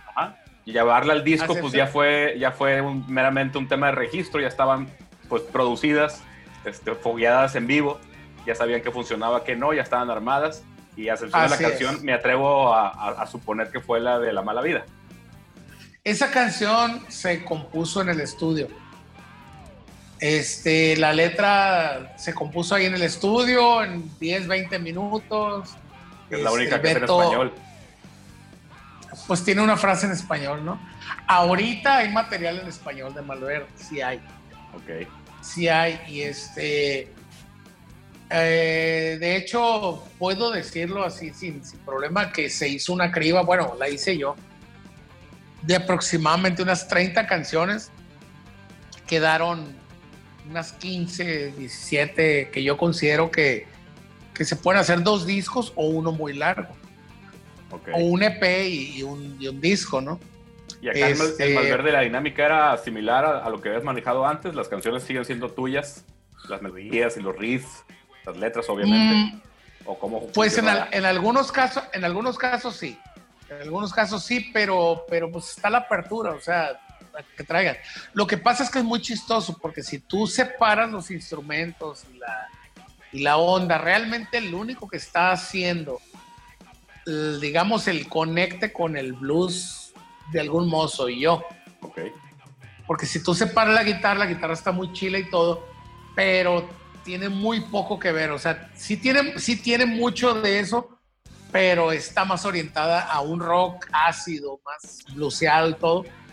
El bajo, pues el bajo pues cumple, pues los bajistas no, no importan en los grupos, este, no, no, no sirve lo que hacen. Y No este, escucha pues da igual lo... ¿Ves, Sí, pues, Pato? de- ¿Ves? De hecho, nomás se oye Pato, ¿Qué tun, se tun, siente, güey? se oye tun, tun, tun, tun, no sé qué onda y yo, pero Y lo, lo que hagan no. funciona, ¿no? Al final del día no tiene mayor problema, pues. Sí, sí, no, Se, realmente se- da se igual supone que yo estoy aquí en este podcast para que no hablen mal de mí a mis espaldas, pero ni así, cabrones. Qué mala onda, ¿no? Me, me- me- me- me está dando ansiedad. Deberías, deberías hacer un podcast de bajistas. Tenemos nuestro, A ver, si quién- grupo, a ver si alguien nos va a escuchar así. Ni así. tenemos un grupo de apoyo, bajistas 24 horas.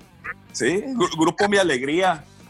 Fíjate que Nos No, fíjate que te- ahora voy a decir, no, ya en serio, ya en serio voy a decir algo que sí. Sabes que, que hay canciones de Malverde que están compuestas a partir de una línea de bajo. Y la línea de bajo no es lo más relevante en sonido. O sea, el bajo está muy presente y todo, pero no es así. Entonces, este, pero también hay un detalle que tengo que decir. Cuatro de esas canciones están eh, a la hora de registrarlas, y el yo sí lo sabe, eh, no están incluidos el Dick Sainz ni el Jesús, está incluido el Memo Retes y está el Pedro Iribe, porque con ellos se empezaron a montar esas canciones. Y, y, pues hay que darles crédito, la neta. No, no, no- así es, entonces aparecen los nombres, ellos no lo saben, de hecho, pero ellos aparecen en el registro, eh, porque, digo, mande. Fíjate, gordo, que ahorita que hablas de rolas de la Malverde, donde no está la alineación actual, y me cuento entre ellos porque nunca me tocó grabar con ustedes, hay una rola en particular que tiene una anécdota muy chingona que me gustaría que platicaras, que es, creo, la primera rola, si mal, si mal no recuerdo, si no estoy equivocado, donde Malverde Blues Experience graba en español y es una rola que no es de la Malverde, es un cover que Ah, se llama Las. Ciudades, es una canción de José Alfredo Jiménez que se hizo para un homenaje a Chabela Vargas, donde, si mal no recuerdo, el bajista es el Chava Gallegos. Así es. Lo que pasa es que eh, en algún momento, no recuerdo cómo caímos en eso, no, no recuerdo, pero de veras no me acuerdo. Ahorita que lo mencioné, yo sí me quedé Yo sí me pensando. ah, pues mira, no me acuerdo Yo cómo me caímos acuerdo ahí. Porque fue en un momento donde me tocó ser manager de la Malverde y llegó un correo, Ándale, sí, sí, un sí, correo personal donde invitaban a la Malverde a grabar una rola de las que cantaba Chabela Vargas para un homenaje a Chabela Vargas unos meses, unos dos, tres meses a lo mucho antes de que Chabela falleciera. Así es, así es. Entonces, me tocó estar en las grabaciones de la rola, me tocó cuando, cuando se grabó la rola, y cuenta lo demás porque es sensacional, es sensacional la anécdota. Es- está muy loco porque ya, ya ahorita que platicó yo, sí, ya me acuerdo más o menos, ¿no? Este, partiendo de donde lo deja él, pues ya nos contactan, nos dicen que Chabela Vargas hace un tributo. Yo la verdad, de manera personal, dije, Chabela Vargas no canta. Digo, o sea, perdón, no compone, o sea, está cantando canciones de José Alfredo en su mayoría. Entonces yo dije, tal vez no soy tan fan de Chabela Vargas, pero José Alfredo Jiménez este, me parece que está muy por encima de la Virgen de Guadalupe y de Pedro Infante. Entonces, debería estarlo, ¿no? Entonces dije, va, va, va, va, está bien. Entonces nos mandan una lista de canciones y dije yo, La Llorona, eh, no, o sea, está chila, pero no, y fulana. Y veo la ciudad y es la única que no recordaba cómo era de todas las canciones que cantaba Chabela Vargas. Para esto la señora estaba muy enferma, hay que decirlo, estaba mucho, muy enferma y la razón de ese homenaje es porque a nadie nunca se le ocurrió este, hacer algo así, pero bueno, tal vez la razón es porque ella nunca compuso una canción. Este, pero bueno, la, idea era esa, ¿no? Y nos pusieron ciertas reglas. Las reglas eran que no hubiera instrumentos eléctricos, solamente guitarras acústicas, baterías acústicas, este, pues el bajo, eh, ahí sí, pues se puede hacer la concesión porque difícilmente un bajo, no, a lo mejor no hay tanta diferencia a la hora de grabar un, bajo acústico, uno eléctrico, este, para los fines que se necesitan, ¿no? Pero, por ejemplo, un órgano no entra en eso, tal vez un piano sí, pero un órgano no, y, así, ¿no? Y dije, bueno, entonces eh, nos yo escogí las ciudades y, y la verdad es que la escuché decía yo no, o sea, sí puedo cantar esto, pero no va a sonar chilo, o sea, o no lo sé, pues. Pero se me hacía como mucho desperdicio tratar de cantarla igual que la cantaba ella, que finalmente hablaba las canciones, con todo respeto. Entonces dije yo, bueno, este. Y es más, tengo que contar algo que yo creo que no sé si al yo si se lo conté alguna vez, pero la razón de escoger las ciudades, la razón de cantarla así, estaba pensando yo en Sacha Sokol y van a decir, ¿y ustedes qué hijos de la refregada tiene que ver Sacha Sokol? La Rueda mi mente. Rueda mi mente. Rueda mi mente y no se detiene. Presiento Totalmente. que ya no se detendrá. Entonces, entonces lo que pasa es que uno de los de, de mis de mis amores bizarros de la, de la infancia era Sacha Sokol. Y yo sabía que Sacha Sokol estaba piñada con Chabela Vargas. De hecho, grabó el mismo repertorio de Chabela Vargas, igual hablado, igual de como ella, o sea, se parecía mucho a lo que hacía. Y decía yo, y como alguna vez me la encontré en un aeropuerto en la Ciudad de México, me volví a enamorar cuando la vi en persona. No, sin una gota de maquillaje, dije, esta mujer es la... me- bueno, no me voy a casar con ella porque quiero ser feliz, pero bueno, ahí está. Entonces, este, entonces cuando yo la estaba haciendo, dije, ¿cómo podría impresionar a Sacha Sokol? Porque para esto nos enteramos que iba a haber, que iba a haber un evento, aunque después nos enteramos de otra cosa que ahorita les voy a platicar, donde la señora iba a estar ahí, iba a escuchar el repertorio, este, sí iba a ser como, bueno, así lo entendió originalmente, que iba a ser una especie de, no de concierto, pero sí de, de- de- de- así como lo que hacía Prince, que hacía sus sesiones de oír discos con un público, estrenaba sus discos con público y luego lo comentaban y la fregaban. Una onda así, yo, yo, yo pensaba. Y Sacha Sokol y la vieja esta, ¿cómo se llama? La, la, la una con la que andaba Ricky Martin, una vieja, Rebeca de Alba, Mm. iban a, iban a conducir el evento. Y dije, si Sacha Sokol me va a escuchar, Ay, Tengo que- tengo que hacer algo diferente para que cuando ella me escuche diga, esa no es la versión original. Entonces dije, bueno, eh, eh, y, y que por lo menos llamara la atención para bien o para mal, ¿no? Entonces, este, bueno, llegué con el Beto al estudio y le dije, güey, estamos en el deadline, hoy se tiene que enviar la rola.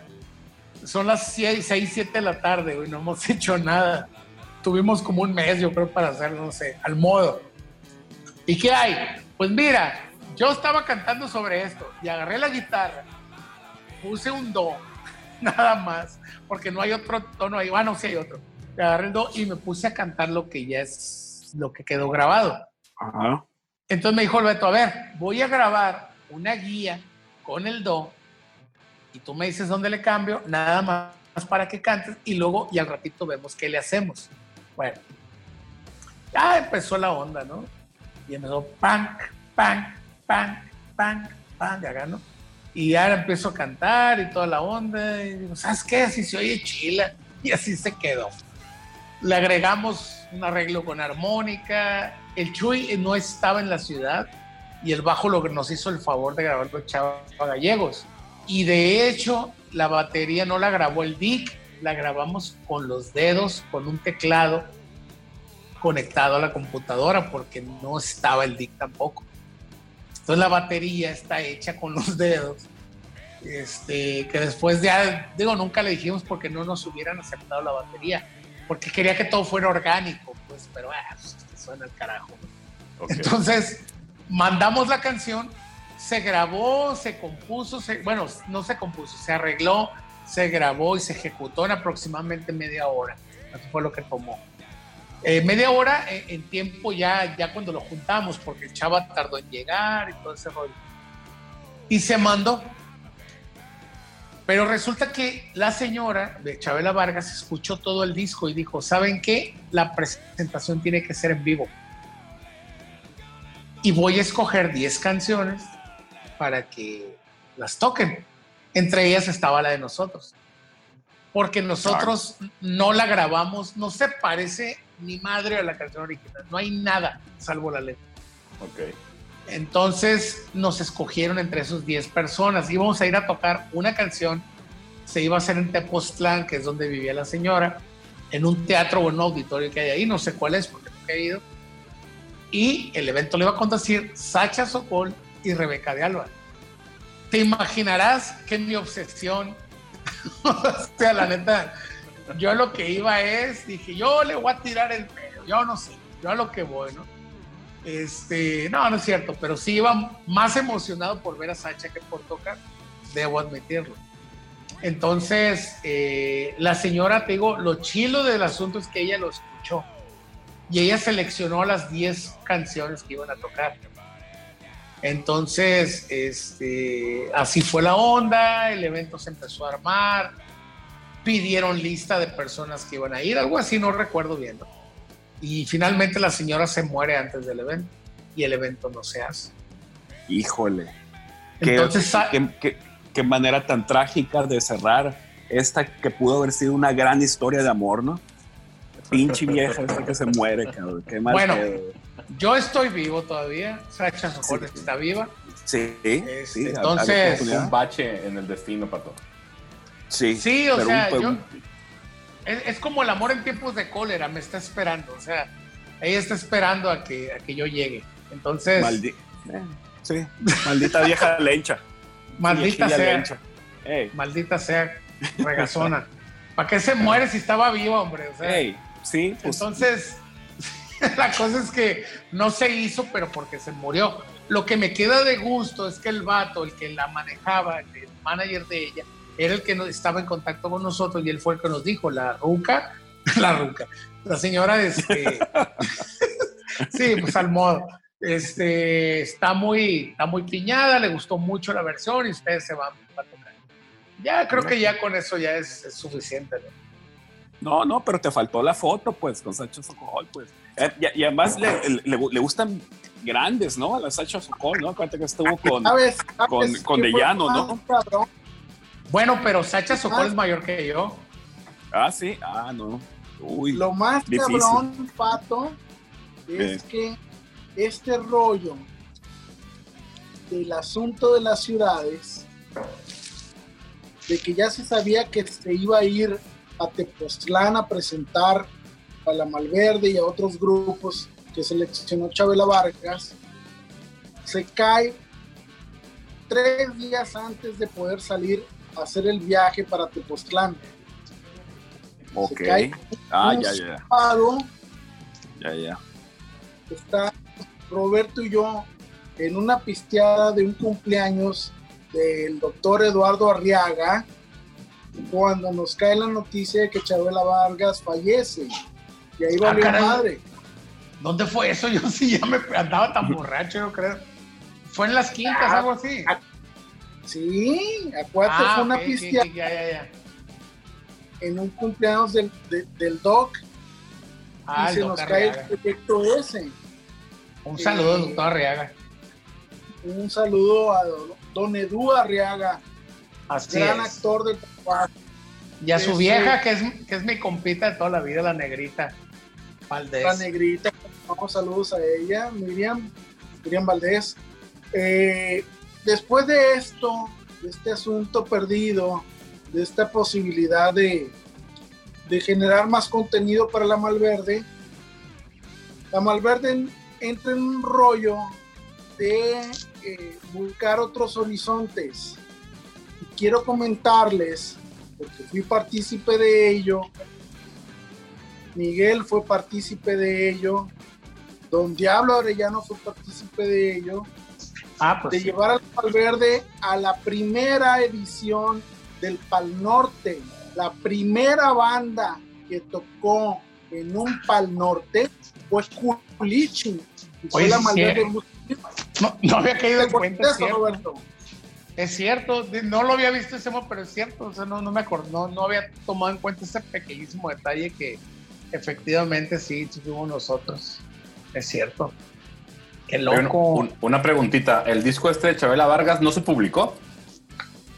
El disco estaba para descarga gratuita porque como murió la señora, Ajá. pues como que ya no tuvo la, la- la idea del espectáculo, así lo entiendo yo, era que sa- sacar el espectáculo para promocionar el disco y que saliera a la venta. Pero como murió la señora, hasta eso el vato no lucró con el disco, lo puso a disposición de la gente, lo puedes descargar, de hecho. No está en Spotify, ¿verdad? Eh, no sé, no, no. Está en- está en, en YouTube. En YouTube sí está completito el disco. Ok. Sí, en Spotify lo busqué ahorita y no está. Está también pues, No. en, tu SoundCloud, en el SoundCloud de Malverde Blues Experience, ahí está también la canción, Las Ciudades. ¿A poco? No Sí. me acuerdo de Sí, eso. de hecho ahí está, aquí lo estoy viendo. Si buscan, Malverde Blues Experience, las ciudades, van a encontrarla en YouTube, escúchenla. Es una versión que vale muchísimo, muchísimo la pena. Es una gran versión porque es una versión que genera un impacto distinto a una canción ranchera de José Alfredo Jiménez.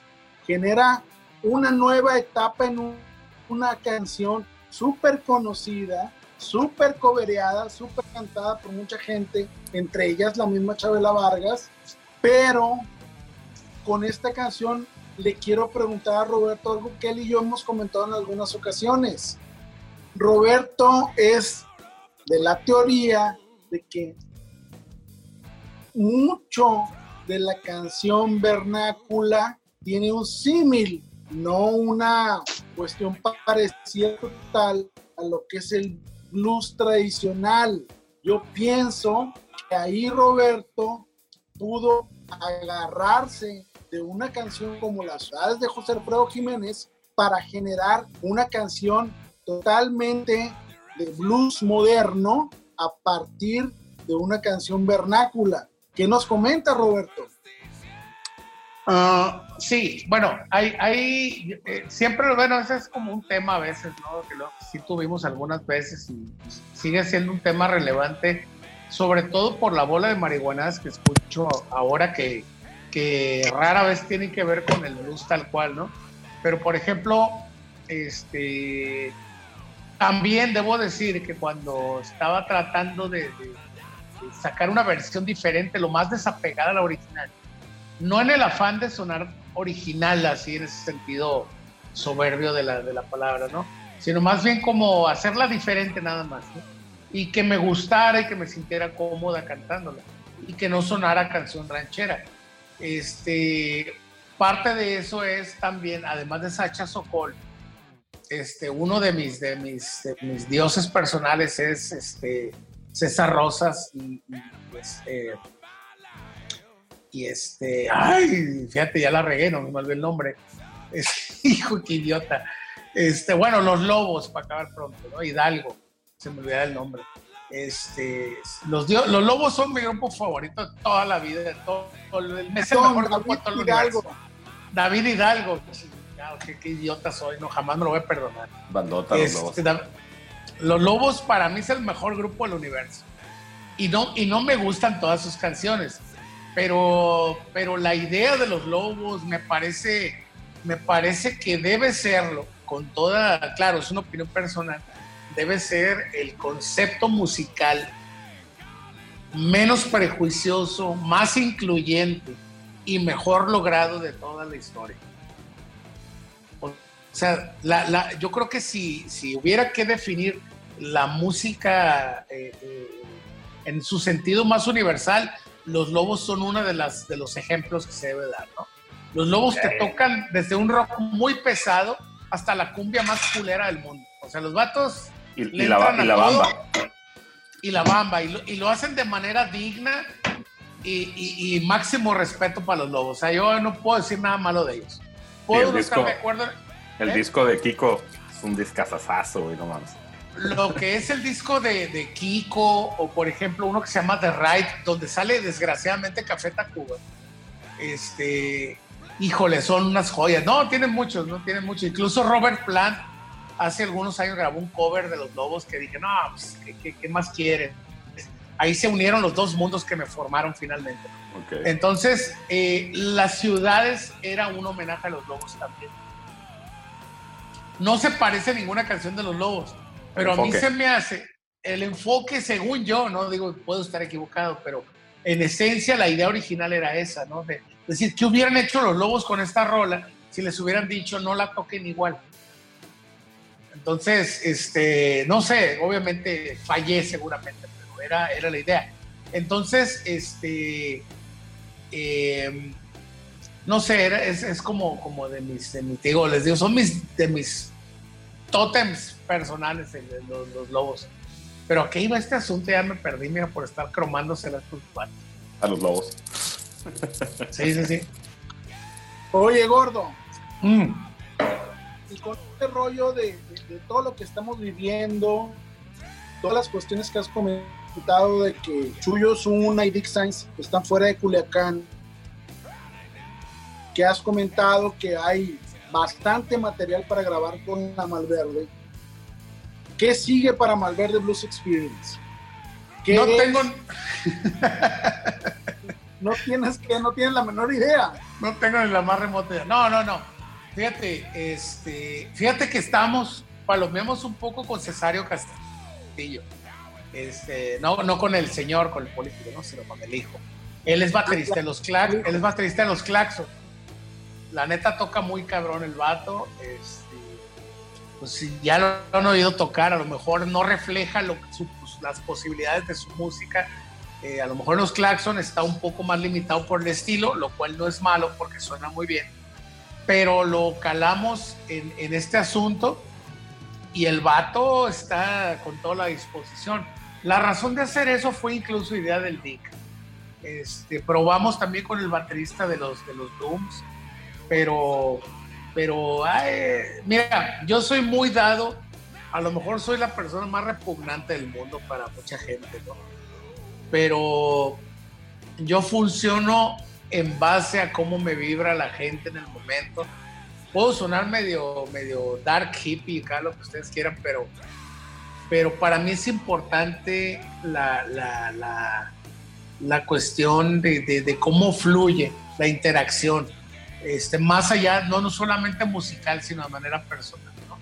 Para mí es importante el contacto, para mí es importante que, que haya vínculos, que haya puntos en común. Y, y Malverde ahorita lo que te puedo decir es que eh, algunas canciones nuevas que no, no han salido suenan, suenan raro.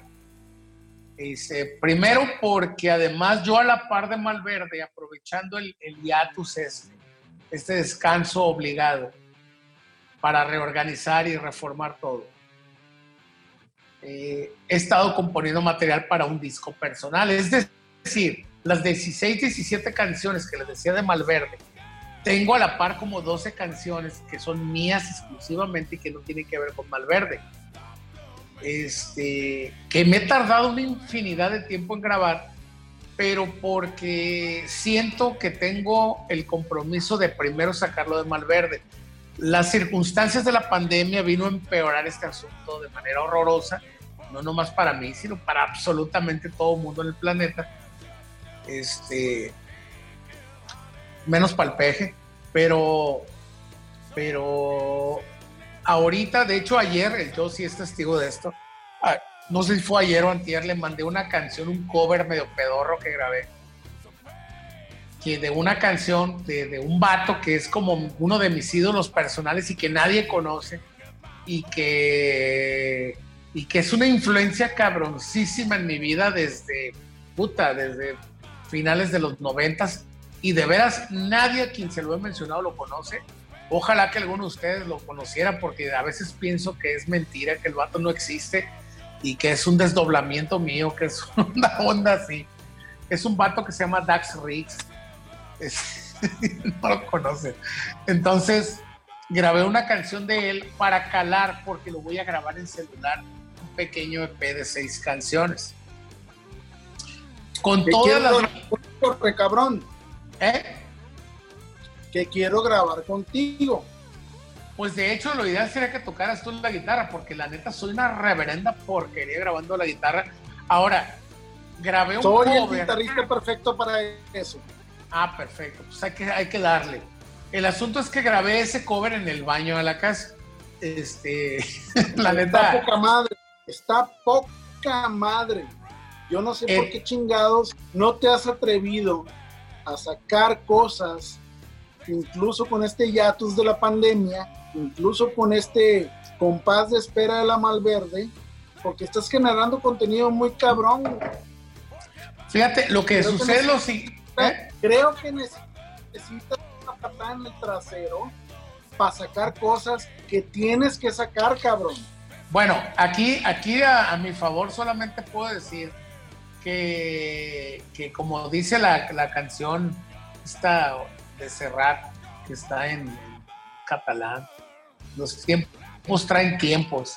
Y, yo creo que el, mejor momento, ay, cabrón, ya moví esta madre, este, el- los tiempos traen tiempos. Y yo creo que también yo tenía una deuda conmigo mismo de sanar, venía arrastrando una serie de cosas, esto ya en un terreno más personal. Tenía que sanar muchísimas cosas.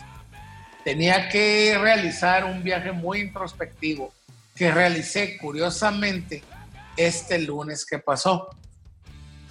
Fue un viaje muy difícil, pero el vato que salió de ahí fue precisamente el que grabó esa canción que le mandé al Josie. Eh, eh, porque bueno, voy a, va a sonar ajoteada, pero el Josie es una de las pocas personas en el mundo que me importan y tanto su criterio como su amistad. Y se lo mandé. Dije, si este güey si está de la fregada, este güey me va a decir y va a decir que está de la fregada, ¿no? Se lo envié a tres personas nada más. Una es el Beto Prieto, este, mi Funk Soul Brother, y el otro es el Francisco Cuamea, y el otro es el Josie. Entonces, Saludos el- al Beto y al Rojo. coman culo los dos. Oye, y, te Y- y te bloquearon los tres.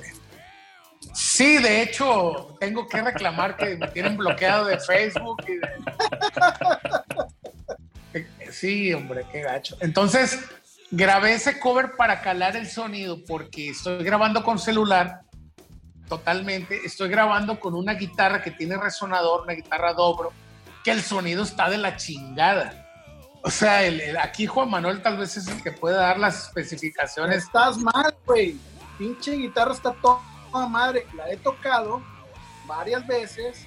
Y a mí se me hace que el que está valiendo madre eres tú. Porque la Eso, guitarra eh, está eso. chingona. Fíjate La- que o sea, los, me- los sonidos raros siempre traen una magia con, con- con ellos, ¿no?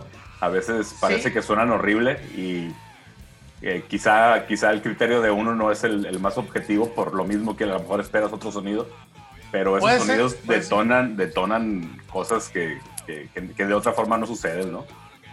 Sí, puede ser, porque también el, sentido autocrítico de uno es, es horrendo, ¿no? Es, horroroso. O sea, la autocrítica es devastadora en, en mi caso, por lo menos, ¿no? Me exijo mucho, la neta. Este. Y, bueno, igual le van a decir, ah, pues no se nota, pero bueno, finalmente yo siento que así es. Y, y, por ejemplo, esa, grabé ese cover porque es una canción que voy a incluir en este pequeño EP este, de canciones propias. Son cinco canciones propias y esta canción que es un cover, no lo toqué completo, de hecho dura como un minuto 26. Es una canción que me gusta mucho, que se llama Black Crayon. Y que te digo, yo siempre he pensado que Dax Riggs eh, debió, debió haber sido Kurt Cobain. O sea, si hay alguien talentoso en los noventas, este, si hay alguien trastornado, atormentado, jodido y, para la chingada, es, es Dax Riggs. Es un vato súper creativo, con las de las mejores letras que he leído en mi vida. Este, y tiene varios grupos, tiene varios proyectos que no han caminado porque probablemente el vato ni siquiera busca trascender en la música. Pero yo tengo absolutamente todo lo que ha grabado ese vato, incluyendo bootlegs, todo. Y esa canción a mí me... me, me la, la razón de grabar esa canción es porque la versión, hay varias versiones, pero la versión que yo escuché por primera vez suena muy parecido a lo que yo grabé. Y el baño de mi casa me ofrece esa posibilidad. Entonces, el, el, de hecho, el micrófono con el que grabé es con el mismo que estoy hablando ahorita. Entonces la guitarra, como trae un resonador muy metálico, solamente se oye crank, crank, y ni siquiera, ni siquiera tiene esa, esa, esa, esa colita de crank, acá bonita, así como las guitarras de chingonas, ¿no? Pero a mí me gusta ese sonido metálico, ¿no? Me gusta, eh, eh, como, como decía Tom Waits en, uno de sus proyectos, ¿no? Que lo que mejor definía este, su, su, su proyecto era la mezcla de Doom que sería como la perdición y, el glitter, el brillito, ¿no? ¿Cómo se llama el, glitter? El, este, la brillantina, es una mezcla de brillantina y perdición. Y, la verdad es un concepto que, que, aplica perfectamente para las porquerías que estoy haciendo. Que te digo, son seis canciones, una, una que no es mía, pero que la canto con muchísimo orgullo porque realmente esa canción fue la que le va a dar todo el sonido a este, a este, a este demo, a este EP, que igual lo voy a subir, lo voy a regalar y lo voy a rolar por todos lados. O sea, no tengo interés de ganar dinero, ojalá se pudiera, ojalá no. Pero a ver, gordo, ¿qué? Te quiero preguntar algo. Se puede, y te voy a comprometer, se puede escuchar ese pedacito de esa rola que me mandaste en este podcast ay cabrón, pues ponla, digo, no, no, o sea, nada más con la aclaración de que fue una prueba, de que la grabé al aventón, que nada más quería ver si podía lograr ese efecto de rebote, como, lo, como, muchas grabaciones antiguas, eh, sobre todo de, John Lennon, a mí me cagan los huevos John Lennon, pero, pero por ejemplo, John Lennon sí tenía una cualidad tenía muy mal gusto para grabar su voz, pero ese mal gusto a mí me gustaba. Entonces, esta canción, esta canción con ese rebote horroroso que de pronto parece defecto, pero que ya que escuchas la canción le viene muy bien.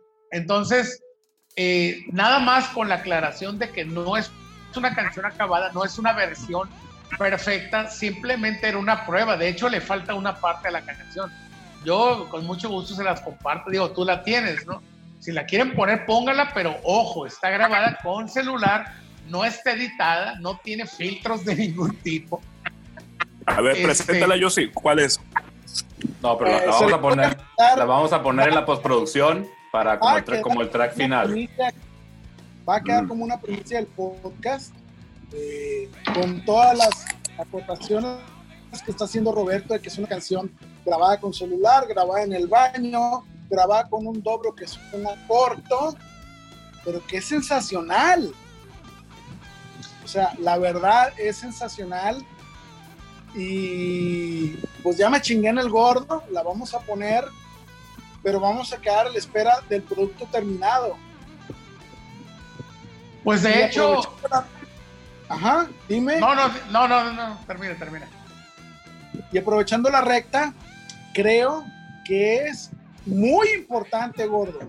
Muy importante por todo lo que has platicado en todo lo, en todo lo que has comentado en la noche. Desde tu construcción de las rolas con Santos de Gollado, desde tu revelación en Estados Unidos de lo que querías hacer al escuchar el gospel, de tu construcción de las rolas con Malverde Blues Experience y todo lo que ha sucedido con la banda, de todo lo que estás haciendo, creo que es importante eh, que saques material nuevo ya tuyo.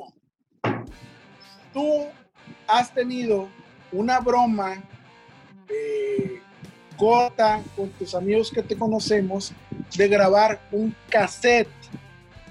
No, estás mal, es un cassette. Casi un cassette.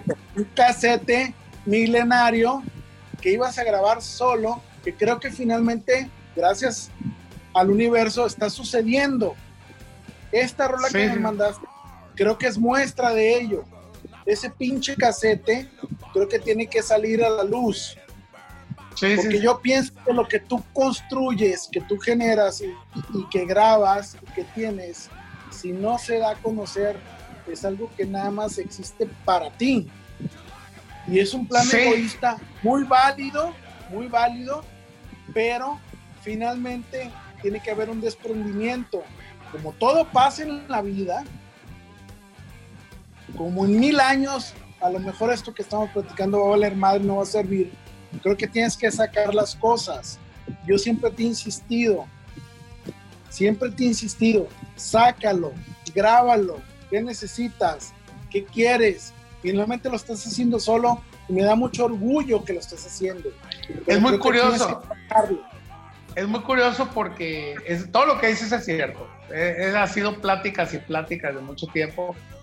Pero además, este, te digo, lo, lo- lo que les comentaba, pues de que el lunes pasado, este lunes que estamos ahora viernes, ¿no? El lunes pasado, este, fue como el, el- el- de cuenta, digo, soy muy mamón, pero el vato que terminó el lunes en la noche no es el mismo vato que empezó el mismo lunes en la mañana. Y hay una razón, hay una serie de cosas que son totalmente irrelevantes para, este, para, la, para la función de, de este podcast que tan amablemente me invitaron, que la neta estoy pasando la bomba. Ya me acabé la botella, mira, de hecho, estaba nueva, ya se acabó, ya valió madre. Este, pero, pero lo que sí es un hecho es que la razón de postergar tanto tiempo, eh, este, este proyecto, que, que no es que la Malverde se iba a acabar, de hecho, tengo que decirle, Cesario Castillo grabó la batería de una, de una canción que fue precisamente cuando valió madre la, la, la- pandemia, y de hecho a Cesario le dio COVID. o sea, entonces, pero por ejemplo, esa canción que grabó en la batería, eh, la neta, la neta es un rollo muy clavado que, que, que el Beto no lo sabe porque el Beto obviamente hace su parte, el Beto, este, la personalidad de su guitarra, lo que hace con ella, es muy de él, es muy propia de él. Sin embargo, es muy curioso porque esa canción viene a redondear toda mi vida musical. No es la mejor canción del mundo ni nada de eso, no lo pretende tampoco. Pero es una canción que resume perfectamente en la letra, en la música, todo lo que yo hice con Santos Degollado hasta este momento de, de Alberto. O sea, la fusión perfecta de esos dos pro- proyectos, que son como los dos extremos, es esa canción. Es un rolón, no es por nada, es un rolón. Este, yo ya el, el, el, el, el- el vier- el lu- viernes, el lunes en la noche yo quedé en paz con el mundo. Es lo único que puedo decir. Muy El bien. lunes yo, yo me puse en paz con el mundo, este, me puse a disposición de, de los designios de quien quiera que sea que exista por ahí. Y lo que sucedió fue que empecé a probar sonidos porque terminé aceptando mi vocación y mi, y mi propósito en la vida, que, que, que- que además de hacer infelices a mis hijos y la gente que me rodea, este, no, mi propósito en la vida es, es, es- es hacer ruido y hacer monos, ¿no? De hecho, ya retomé formalmente mi, mi- mi- mi interrumpida carrera de, de- de como artista plástico, que en algún momento la tuve, estuve en bienales y cosas de esas. Este, no gané, pero digo, me han seleccionado y he participado en todo eso. Entonces, este, eh, eh, ya la retomé, se están generando cosas muy fregonas, hay una sintonía entre el ruido que estoy haciendo y entre los, entre los gráficos y la, la gráfica que estoy haciendo. Este, la neta estoy muy contento. Este, increíblemente, por primera vez en mi vida dije, antes decía yo, hay una frase que incluso en el podcast que estoy haciendo eh, eh, fue la frase final del último episodio que hice, pero, pero es, mi, es, un- es mi frase favorita de todo el universo, que dice, a mí me gusta la vida intensamente, eso sí, sí, con mi muerte querida y mi café, consciente de que soy finito, consciente de que no voy a durar para siempre, y, este, y el café como potenciador, como creador de contexto en el entorno que me muevo. Este, dejé el alcohol de manera, eh, ¿cómo se dice? Digo, nunca he sido alcohólico, pero el- en el 2018, por ejemplo, 2017, híjole, me pasé de lanza. La neta, sí, eh, ha habido dos momentos en mi vida en que dije, no soy alcohólico, pero estoy a punto de ingresar a, a, a AA. Afortunadamente en algún momento me tocó llevar amigos a este, a hacerlos parte de- de- del proyecto AA y me chuté todas las pláticas de esas, por eso no podría ser alcohólico, pero tengo que admitir que, que sí estaba abusando de, de mis límites, de mi onda. Este, ese vato no soy yo, pero en este momento yo creo que eh, con todo y todo lo que ha pasado, estoy consciente de que tengo que pagar un precio por estar en esta vida. Ya lo pagué, lo estoy pagando, este, ya estoy en el, ya estoy saliendo del buró de crédito de mi propia vida y este y, y finalmente, ¿no? Eh, eh, esa canción que grabé como prueba dura un minuto veintitantos, yo si no recuerdo cuánto, este, pues tú la tienes ahí. Este, es un cover, te digo, pero, pero me dio mucho gusto haber podido lograr ese sonido, que es una babosada, porque está grabado en el baño en celular y no pienso grabar ese, ese EP de otra manera. O sea, quiero que suene grabado en el baño. Soy muy fan de los basement tapes de Bob Dylan. Soy muy fan de, de, de las grabaciones de Sótano, que es la traducción literal de muchos artistas, este, de los bootlegs. Y finalmente eh, eh, eh, es un modo muy humilde de, de, de darle las gracias a la gente que de algún modo me sigue buscando inexplicablemente, que me sigue escuchando. De hecho, Malverde me ha, me ha aportado a mí, no, no el santo, sino el grupo, ¿no? Me ha aportado un friego de amigos de otros estados con quienes tengo contacto. De hecho, un- yo creo que el 70%, 60% de la gente con la que platico por WhatsApp son personas que he conocido en conciertos de Malverde. Y, y todavía los tengo, incluso contactos de Facebook. Este, tú, yo, si eres testigo de eso, la, la vez que gritaron arriba, Culiacán, allá en, bueno, Aguascalientes. Ah, pues esas personas las tengo agregadas en Facebook, me buscaron, me agregaron y constantemente se están reportando y, y a ellos les mando mensajes ahí, les, les- mando el amor que le puede enviar a alguien, a una persona que pudiendo hacer cualquier otra cosa en el mundo, se dedica a escuchar tu pinche ruido, ¿no? Entonces, este, se agradece bastante. Eh, estoy muy agradecido con la gente que ha pasado por todos mis proyectos, con el Yossi, porque además, este, además de haber sido manager, guitarrista, el vato es mi compa, mi brother machín. Este, ustedes también son unos vatos bien chilos, no los veo tan seguido, bueno, yo sí tampoco, ¿no? Y más porque están- andan enculado ahorita, pero este, ya salieron los celotes. Entonces, pero, pero igual, este, la neta, yo estoy muy agradecido con cualquier persona que, que se digna a, a- a- a tomarse el tiempo para saludar de vez en cuando. Y, y- y finalmente, lo único que quedo es que quedo a la orden. Este, como me dice una amiga que es cristiana, ¿no? Digo, yo no comulgo con esas ondas, pero me dice, es que tú me dice, deberías dedicarte. Tú pudiste haber sido pastor. Me dijo, no, chale, le dije, no me digas eso pero yo creo que se refiere más al hecho de que entiendo las posibilidades de la música, este, las posibilidades de, de- ponerte a crear, de comprometerte sin propósito de las cosas, dejarlas a que el universo decida qué chingados vas a hacer con ellas, tú nomás la pones, las avientas, ahí están.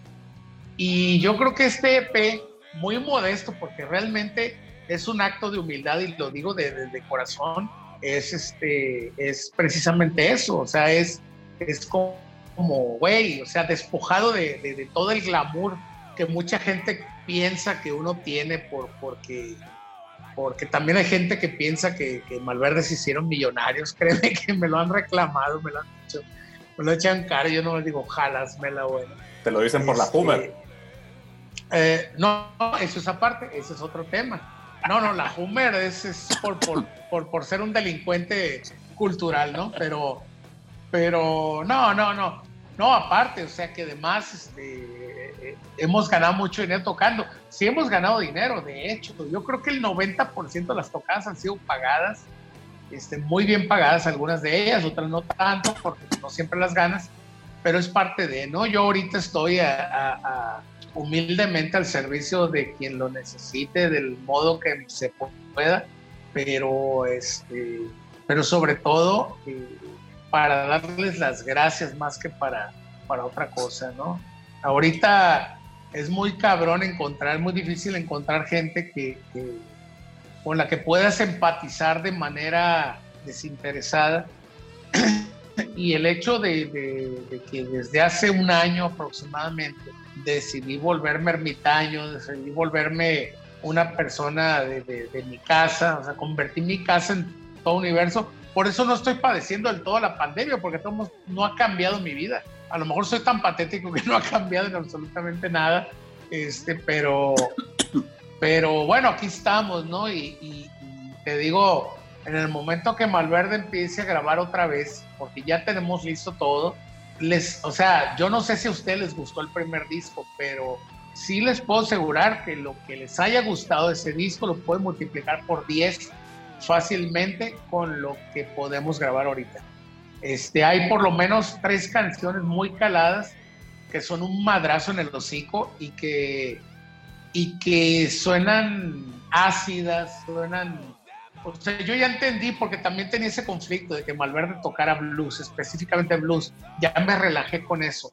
Para eso voy a grabar otro proyecto que estoy armando con el Big Science. Este, a lo mejor hasta el Beto se incluye, a lo mejor hasta ustedes, no sé. Es un proyecto que es mío y que voy a invitar absolutamente a todas las personas que conozco. Eh, no tiene que ver con este P que les mencionaba y que es un proyecto que aunque es mío, es un proyecto colectivo y que hay dos canciones que probablemente con toda la humildad del mundo, pero siendo honesto, este, están muy cabronas, muy cabronas, especialmente una, una de ellas, ¿no? Y, y estoy muy contento, la neta, estoy muy relajado, ya estoy en paz con la vida, con el mundo y, y, y chinguen a su madre todos, así de pelado. Oye. Gor, una pregunta. En los, en los días recientes, bueno, en este mes, mes y medio, dos meses, cuando mucho, hemos escuchado a Roberto Fernández en un podcast personal, en un podcast con alto contenido en cafeína, Ah, sí. en un podcast ameno, en un podcast informativo, irreverente, genial, que incluso habla en uno de sus episodios de todo este rollo de las teorías de conspiración del coronavirus, Ah, sí. que habla de las mascotas, que habla de tu persona, de lo que estás haciendo. Me parece genial que hayas generado contenido a través de un podcast. ¿Cómo te has sentido? ¿Cómo ha sido este podcast para ti? Fíjate que no, evidente, el que estaba planeado era, era, era, era un, un, este, era un podcast de blues, curiosamente, que no he empezado porque estoy obsesionado con una entrada que le había hecho y no la encuentro. Yo creo que se me borró. Este, pero, pero, pero dije, bueno, voy a hacer el otro. Realmente este podcast es un vaciadero de entrañas. Es una, es una, es una, ¿cómo se llama? Este, es un desfogue, es un desahogo. La idea de este podcast es simplemente hablar de cosas de las que yo hablo con gente cuando me reúno con ellos. Nada más que no tengo interlocutor, ¿no? No hay nadie con quien hablar de eso. Pero sí tengo como que la, onda de,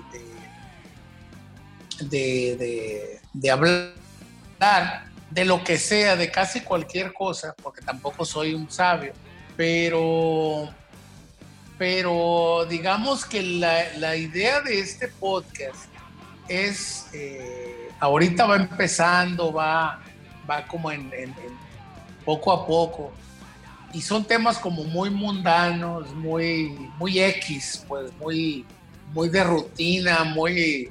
Es una cuestión observacional.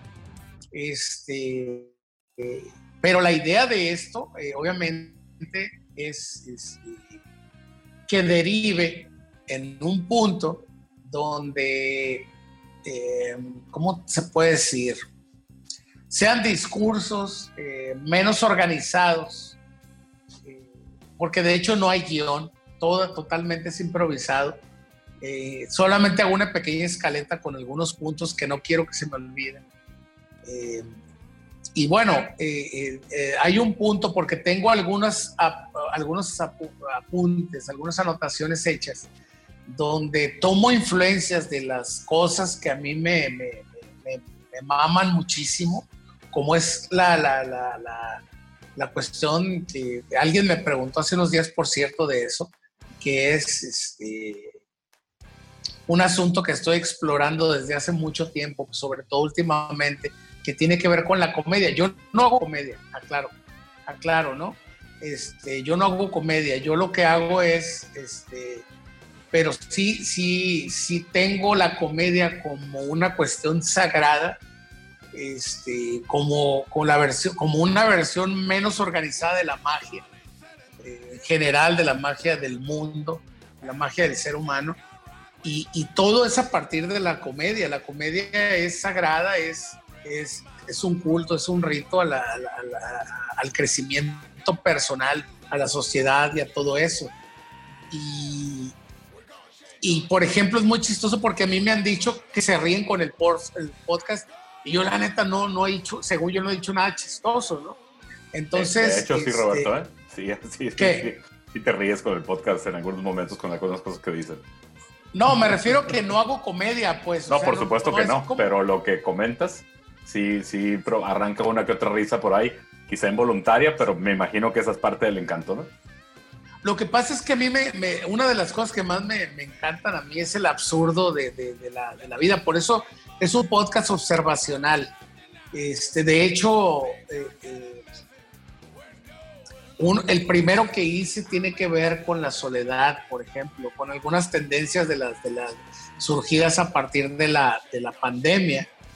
Este, y, y no sé, o sea, no sé cómo explicarlo, pero eh, no sé cómo explicarlo, pero sí, sí les puedo decir que, que, que lo que sí ha surgido de este asunto, perdón, estaba contestando un mensaje aquí porque me están marque y marque. Lo que sí puedo decir es que eh, la idea mía era hacer un divagario.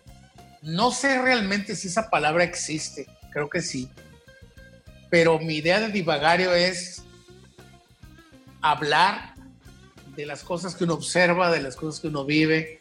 Eh, finalmente, por ejemplo, la comedia stand-up, la original, no, no, no de la de muchos que andan haciendo ahorita, que solamente hablan estupideces aquí en México, tiene su origen precisamente en observar la conducta humana y llevarla a un extremo eh, muy cínico, de, de- puede ser de crítica, de, simplemente mencionarlo, y, sobre todo pues lleva una fuerte carga de crítica social, de crítica eh, emocional, de todo tipo.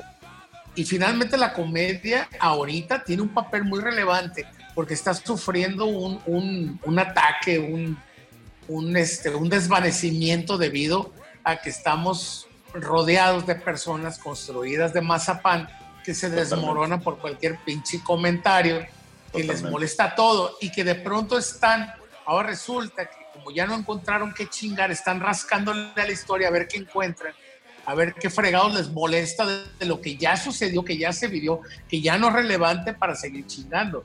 Entonces, en el momento que la humanidad pierda su capacidad de reírse de sí mismo, Totalmente. de no poder reírse de los políticos, de los, de los, de, de- de- de- de lo que sea, De uno Este, mismo, güey. De uno mismo. Que sobre- no te puedes reír de uno mismo, güey. Así es, de hecho, lo primero de lo que te debes de reír es de ti mismo. En la medida que tú aprendas a Totalmente. entender que tú eres una broma de Dios, del universo, y que no te puedes tomar en serio, y que te tienes que reír de la bola de pendejadas que hacemos los seres humanos. Si no entiendes eso, vales pa' puritita madre. Entonces, la comedia, más que Dios, más que el catolicismo, debería ser elevado a nivel así de deidad, de, de- debería ser la filosofía de la gente, Totalmente. porque está, está comprobadísimo que la, que, la, que la risa genera muchísimo más alivio que llorar, que es mejor desahogo, mejor catarsis que estar llorando y estar jodiéndose la vida. De hecho, si me permiten, hay una película, Monster Inc., Es una mamada, una película de niños, pero tiene un mensaje súper poderoso al final, cuando se dan cuenta que, que el miedo que genera toda esa fuente de energía para subsistir en ese mundo queda hecho añicos frente a las posibilidades de la risa generada por un niño. Totalmente. Yo creo que es uno de los mensajes más poderosos que he visto yo en una película en mucho tiempo y que debería de como un... Es más, deberían devolverlo dogma, chingue a su madre, o sea, o sea, a chingar a su madre la Biblia, sus pinches lecciones violentas y todas esas madres. La- yo insisto y, y me escucho medio raro a lo mejor, pero en serio, la comedia debería ser elevada a un estatus de sacralidad y créeme que en el momento en que todo el mundo lo entienda, va a haber muchísimo menos pedos. Entonces, la idea del podcast es precisamente esa, no hacer comedia, pero no tomarse en serio todo, comentar lo que sea, este, sacarlo del contexto en el que mucha gente lo quiere poner, este, no tomarse en serio ni la muerte ni la soledad, simplemente darle su lugar en el momento que lo necesita, del modo que sea necesario, pero no tomárselo muy en serio, o sea, ese es el gran pedo, la gente se toma demasiado en serio lo que hace, pues. Así es. la gente, no, no, no sé si es un afán de llamar la atención, de, de- de- de- no sé de qué, honestamente ni siquiera lo quiero pensar, pero creo que estamos en un punto en que la humanidad necesita relajarse Totalmente. y no hay nada más relajante que una persona que se está muriendo de risa, Absolutamente. es la, es la neta. Absolutamente. Entonces, entonces la idea del podcast es evolucionarlo lentamente hasta el punto en que eso suceda. O no, no pretendo hacer comedia. Yo te digo, soy muy respetuoso de, de- de la comedia, sobre todo tomando en cuenta gente como George Carlin, este, que es así como que la epítome del- de, de- de lo que todo mundo deberíamos hacer. ¿Eh? Mi maestro. George Carlin, güey, está así, lo tengo mucho, muy alto en, mi- en, mi- en mis pedestales de vida. Este, está este, David Chappelle, Bill está Bill Murray. No, no mames, Bill Murray está por encima de absolutamente todos. Ese vato me ha generado varios códigos de vida que aún mantengo y trato de tener así actualizados. Este, no sé, se me ocurre mucho, mucha gente, la neta, Tintán, no mames, es un, es un puto genio el vato. O sea, la gente debería de dejar de prestarle atención a los políticos que hacen comedia involuntaria, que son patéticos, y empezar a postular comediantes, güey, no mames.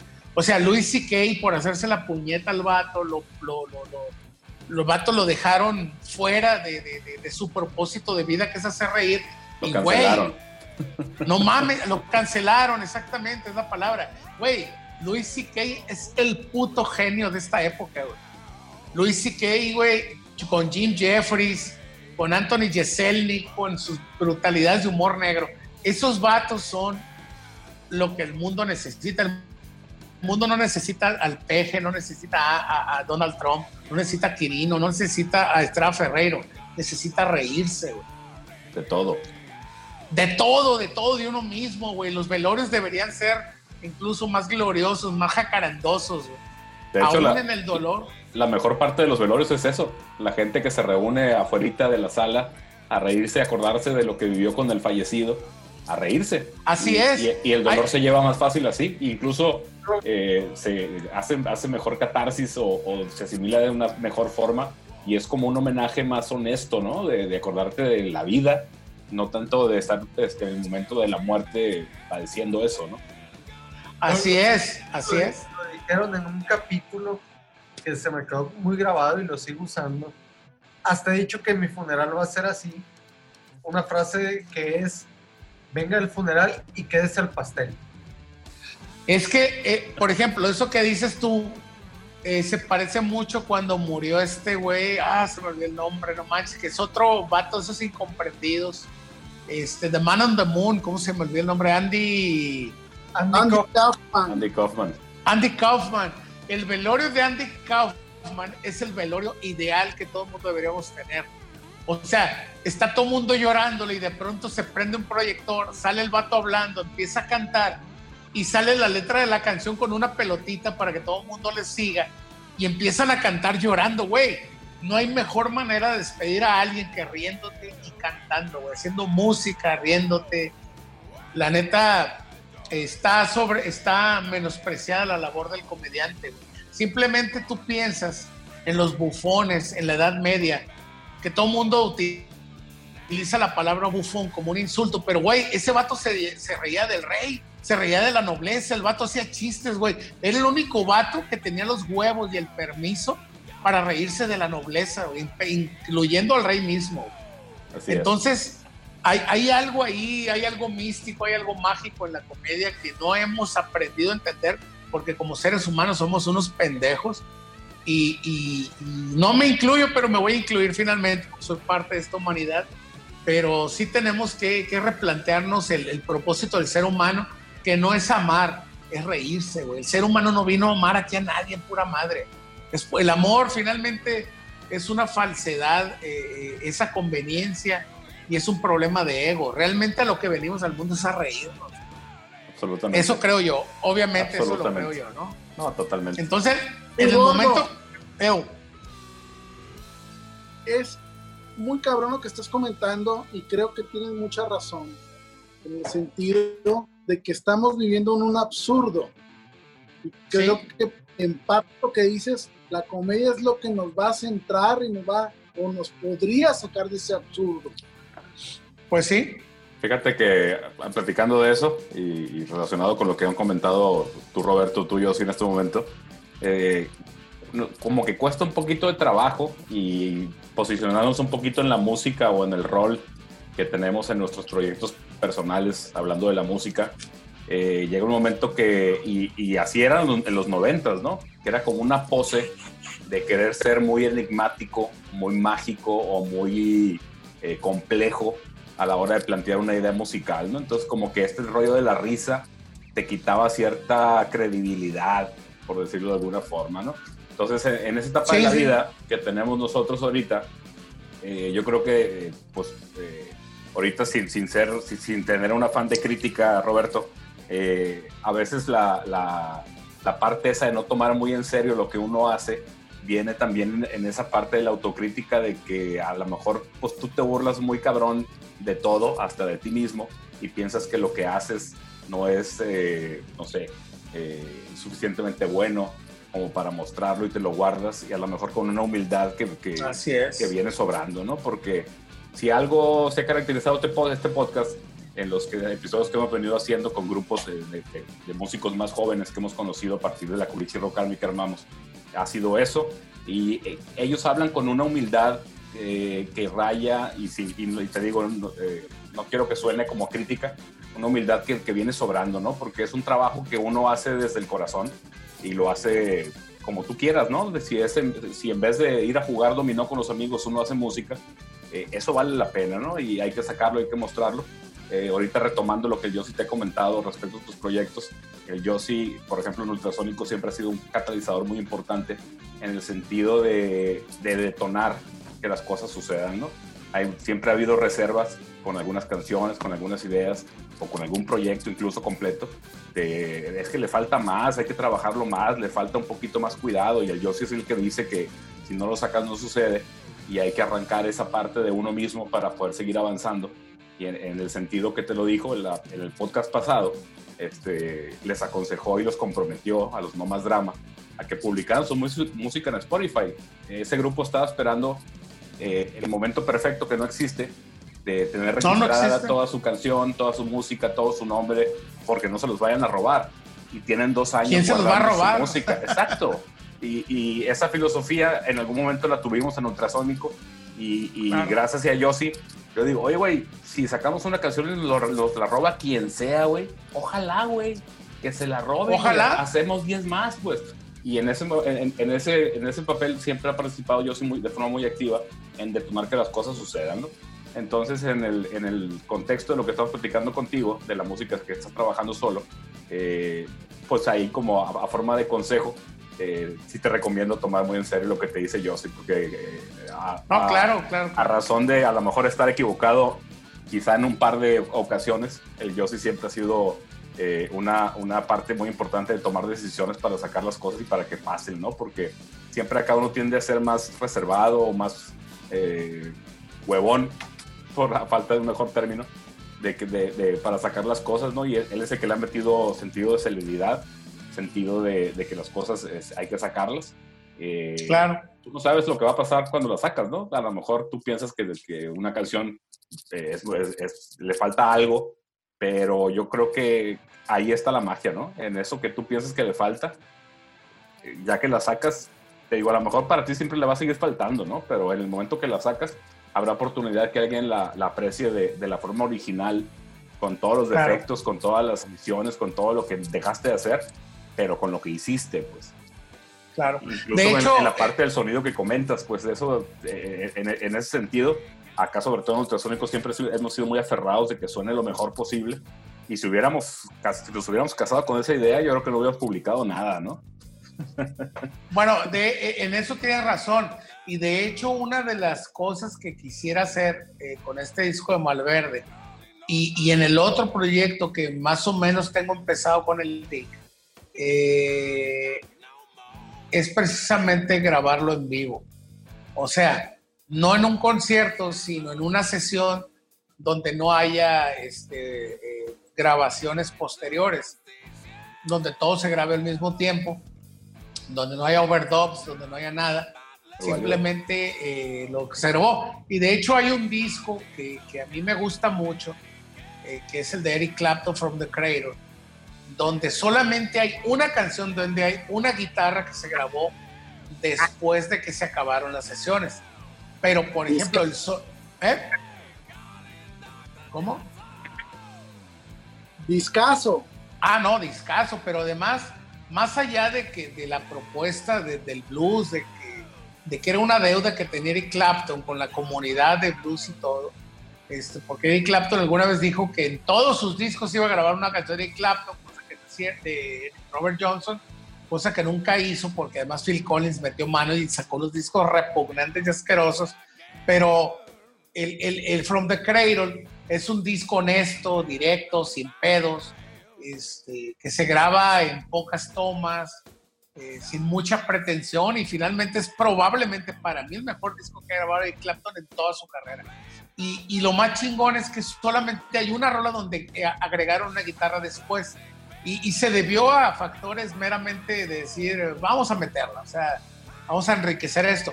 Pero el disco es perfecto, es un disco redondo y perfecto. Y tiene defectos, se van algo, algunos solo se va algún dedo por ahí, alguna notilla, como que la cachan a tiempo, pero, pero tú sabes como, ay, güey, se le va a ir.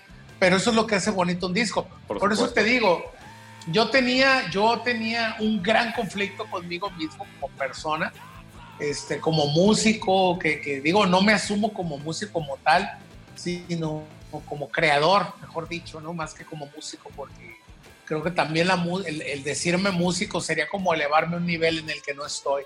Pero sí me considero creador, ¿eh? Como artista. como artista, como creador, y este, creo que, que- que- también la música es un acto de humildad. El hecho de hacer música, aunque no tenga a veces ese propósito, también es, este, es, es, una, es un aporte, es un homenaje, a lo mejor es una ofrenda a la deidad en la que tú creas, al universo, a la vida, a lo que te dé tu gana. Y pues hay que hacerlo de neta, pues sin, sin pretensiones de ningún tipo, este, a lo mejor con cierta intención, si es que es tu agrado, pero, pero hay que hacerlo sin mayor pedo. Por eso es que me voy a animar a grabar esto, este, que te digo, en otro momento de mi vida no lo hubiera aceptado, no lo hubiera pensado, ni siquiera lo hubiera mostrado. Este, no voy a hacer muchas tomas, de hecho, la grabación que quede seguramente va a ser una sola sesión de ese día. O sea, a lo mejor grabo varias, pero la que meta va a ser una sola sesión donde se grabaron de corrido todas las canciones. Correcto. Entonces, José. eh, Seis años insistiéndote en esto, gordo. Me da un chingo de gusto escuchar lo que estás diciendo. pues sí, pero pues cada quien, ahora sí que los tiempos traen tiempos y, y antes que tocar tenía yo que sanar algunas cosas, tenía que exorcizar otras. Traía muchos demonios con los que andaba peleando y la neta, es- estaba más cerca del pinche abismo que de, la, que de la vida donde estoy ahorita. Estoy, te digo, en paz. este, no, no, no es que diga que me vaya a morir ahorita mismo, pero, pero digo, bueno, o sea, si llegara la, la situación, pues ahora sí que me voy sin cargos de conciencia, ¿no? Ya sané algunas cosas, ya perdoné otras, ya me perdoné otras, que es lo más cabrón del mundo. Este, ya no ando arrastrando bolas de cuacha, ¿no? O sea, es, es, es, es muy difícil y es difícil incluso decirlo porque son procesos que a veces toman toda una vida y yo tengo la fortuna de, haber, eh, de haberlo terminado y empezar una nueva, eh, eh, un nuevo rollo, para no entrar en detalles, este, a partir de este lunes que pasó. Te digo, es, es muy curioso. Entonces mi primer acto de humildad ante la vida es precisamente entregar este EP, que es mi ofrenda, no tiene ninguna pretensión. Igual y como dice, este, lo dice el Miguel, eh, no sé quién lo dijo, este, pues igual y pasa algo, no lo sé, pues. Pero, pero sí está, está interesante, está interesante, este, sobre todo porque yo no toco bien la guitarra. La No neta importa. no la toco bien. Pero nadie, nadie aquí, eh, pero- de, de hecho el que, me toco, el que mejor toca la guitarra aquí es el pato, ¿no? es el chino, van a decir que toca la guitarra. No, no, no. Por ejemplo, y, y ligándolo un poco con la comedia, por ejemplo, una virtud que yo encuentro en, el- su ba- banda es que ustedes siempre se suben muy tranquilos a tocar. No tienen presión de ningún tipo. Yo admiro mucho a la gente relajada, este, que es una de las mayores virtudes del, del- de- que puedo encontrar en la gente, que se suban y les ah, la chica ya viene a tocar, que salga como salga, no tengo pedo, no tengo presiones, no hay compromiso más que con pasarla bien. Y esa onda está muy chingón, la neta. Eso es mejor que tocar, no sé, güey, o sea, muchos, muchos, otro tipo de propuestas. El otro día le, me pedían que, le recomendara, alguien me pidió, recomiéndame un grupo chilo, divertido, ah, y digo, yo creo que te puedo recomendar algunos discos de Frank Zappa y, este, y- y los de Eagles of Death Metal. O sea, son vatos que seguramente mi capacidad de tocar guitarra podría tocar en un grupo como Eagles of Death Metal, neta. Está tan culero y tan bien hecho al mismo tiempo. Y, finalmente la fuerza de ese grupo reside en las canciones, reside en, en el groove, en, la- en- en lo- que avientan a la gente, pues en la empatía que pueden llegar a generar con una propuesta tan modesta, pero tan ponedora, tan chingona, tan efectiva. Y este, y, y bueno, yo creo que ustedes también tienen un poco de eso, donde la única pretensión es seguir haciendo música, que ya de por sí eso es pretencioso para cualquier persona. Absolutamente. Fíjate Entonces- que ahí, ahí también hay una parte interesante que ha sido coincidente con los podcasts previos que hemos estado platicando con bandas de aquí de Culiacán. Eh, se tiene esa idea, para mí es equivocada, de que el éxito es necesariamente o, o comercial o monetario, o qué tanta gente te escucha, ¿no? Y cuando menos acá en Ultrasónico lo que pensamos que es el éxito es hacer las cosas y que pasen como, como de alguna forma que, que, eh, tú eh, planeaste que pasaran con todo y que pues una tocada no está en uno que vayan 5 mil personas, ¿no? O que, No, no, no. o que una canción que saques la empiezan a tocar en el radio sin que tú hagas algo para que suceda, ¿no? Entonces esas cosas vienen como en segundo plano, pero para, para nosotros sí es lo que ahí, ahí sí estamos jugando a, a evangelizar con este podcast, es a darle valor a las cosas y a, a- a que el éxito es ese, hacer las cosas, ¿no? Con todo y que tu banda quizá nunca suene en, en- en miles de celulares o, o- o que no se convierta tu banda en, en algo que, que la gente comente, pero el solo hecho de hacerlas, de, de- de trabajarlas, de mostrarlas, de aterrizarlas, de llegar a un punto donde las pones en Spotify o donde cualquier medio que logres que alguien las pueda escuchar si se las encuentra, ese es el éxito, ¿no? Este, yo creo que pensar ya ahorita eh, a cómo está el mundo de la música y el mundo actual en todos los aspectos, pensar de que el éxito es exclusivamente económico o, o un tema de fama, es totalmente... Popularidad, ¿no? Claro, es desproporcionado y es ocioso, ¿no? Entonces te digo, el éxito siempre es hacer las cosas, es lo que pensamos por acá, no sé tú qué opinas por ahí. No, totalmente de acuerdo. Y, y- y tú eres exitoso en la medida que logras sacar ese sonido que traes en la cabeza y, y dejarlo a disposición de la vida y de la gente y de que si lo agarran bien, si no chinguen a su madre, o sea, este, por el mal gusto. No, no, finalmente es una cuestión de gusto. Y, y como el gusto no es un valor estético y no se puede medir, este, lo que suceda con la canción no depende ni de ti ni de la canción incluso, sino de la, de la obsesión de la gente en el momento, de qué tendencia de música hay. Este, o sea, realmente no lo puedes controlar a menos que hagas payola, que hagas ciertas cosas que, que no están relacionadas con la música. O sea, la parte musical está hecha, que es lo importante. De hecho, yo tengo una anécdota.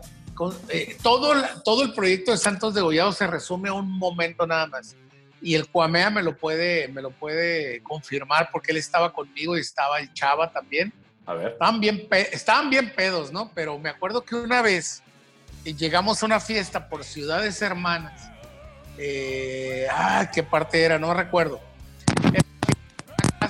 Es que las casas ahí entras y luego bajas. Como que son de dos pisos, pero hacia abajo algunas, ¿no? Entonces era una fiesta este, que pues nos invitaron, nos colamos ahí, ¿no? Y de pronto en la peda el chavo andaba ahí fajando con una vieja, digo, está, todavía no se casaba, no digo por su esposa, la escucha, fue hace muchísimos años. Este, yo andaba acá por otro lado, Juanme igual, y de pronto en la música de ahí empieza a sonar una canción de nosotros. O sea, y yo dije, ¡eh! Te queda así como, ¿qué pedo? Claro. Pero, pero por varias razones. Pero la principal es, yo no la tengo. Mira. O sea, tú, tú eres contemporáneo, sabes que difícilmente tenías grabaciones tuyas. Así es. Si no las, si no las pagabas de manera formal en un estudio, que era el Constelación, me acuerdo en ese entonces, la- la- la- el estudio el que tenías que grabar, esas madres. Este, si no era Ergo Zoom, no tenías grabaciones, así de sencillo, ¿no? Entonces, eh, empieza a sonar y yo me quedo así como, ay, güey. Y le digo al cerillo, bueno, al Cuamea, pues que bueno, yo le digo así, ¿no? Y digo, güey, ¿qué pedo? Y dice, pues, ¿sabe? Y dice, no sé. Y vamos con el chavo, oye, güey, ¿qué pedo? No sé. Y vamos con la dueña de la casa y la encontramos llorando, hecho un mar de lágrimas, cantando la canción. Mira. O sea, entonces yo me quedo así y le digo al, le dije al Cuamea, tal vez esté equivocado, tal vez me estoy condenando al olvido en este preciso instante, pero el, pro- el, el- el propósito de este grupo acaba de terminar en este momento. O sea, alguien a quien no conozco, que no es mi amiga porque fuimos de gollete a la fiesta, porque un invitado, de un invitado, un invitado nos llevó me topo, o sea, las, era una especie de serendipia ahí con la canción, de toparnos con ese momento así mágico y decir, güey, es que el grupo ya no tiene propósito, no tiene razón de ser. O sea, ya alguien hizo, o sea, a lo mejor otras personas pensarán diferente, pero esta canción ya no es mía, es de esa morra. Güey, yo ni siquiera la hice para que alguien llorara, ni siquiera tiene ese sentido. Y esta morra le dio el sentido real que, con el que yo no la hice. Y, y, y vela, o sea, está muerta de lágrimas. Y cuando le dijeron, este güey la hizo, la morra, ¡ah! Fue y me abrazó. O sea, Ese es, Eh. ese es el poder, pues. Es, es- eso Sí, es lo sí. que sucede. La rola la hace uno y cuando uno la está haciendo es de uno. Sí, Pero cuando totalmente. La sueltas, cuando la sueltas al público, y ahorita hablando en términos actuales, la sueltas en internet, la das a conocer, tú no sabes cómo va a ser recibida, ni con qué sentido va a ser recibida, y como bien dices, probablemente no va a ser recibida con el sentido con el que tú la generaste, pero no deja de ser igual de válido. Y totalmente. ahí, y ahí es donde la canción vuelve a nacer y va a volver sí, a nacer cada vez que alguien escuche y le dé un sentido propio, Cada vez. Y fíjate que, distinto a lo que tú te imaginabas cuando hiciste la canción. Eso es lo Sí, más sí, sí. cabrón, pero eso es lo más importante. Y por eso yo te sigo insistiendo, saca tu casete, saca El casete. casete que tengo insistiéndote de 2016. fíjate que ya, ya va en un 8 track, o sea, ya ni siquiera es casete, ya, ya va en un, en un, en un cartucho de 8 tracks. Es- Ah, y ni siquiera como los así Qué es. chingón. La neta, la, la cuestión de la música va más allá del entendimiento de la gente, ¿no? Es, es como eh, eh, la música de todos los, los- los antiguos sistemas de acercamiento y, y rituales creados por el ser humano, la, música se distingue muy por encima de todos, ¿no? Este, es muy similar, este, a- es como muy instintivo, pues es una cuestión primitiva, instintiva y que finalmente fluye, ¿no? No importa que tú le quieras dar un carácter tipo reggaetón y, y- y decir que le repegue las nalgas a un vato, o sea, simple y sencillamente fluye del modo que, que tú consideras, este, taladra la memoria emocional de algunas personas, este, y bueno, este, creo que, creo que es una cuestión que, que ustedes entienden perfectamente porque son músicos, porque además tienen un chingo de años con el proyecto este. ¿Cuántos años tienen ya, por cierto, con Ultrasónico? Pues vamos por el 22 años, creo. ¿Tres, no? Güey, 97 empezó. güey, son 23, tienen lo mismo que Molotov tocando, güey, no mames. Así es. Nomás que ustedes no, no los han cancelado. No, todavía no. Todavía no fa- falta que encuentren alguna canción este, controversial, femi- feminista. Oigan, jóvenes, Jóvenes, está, estaba pintado que este, que este podcast se iba a extender a- eh, más de los estándares que manejábamos de una hora, una hora quince, pero no tiene Bestia, nada de malo.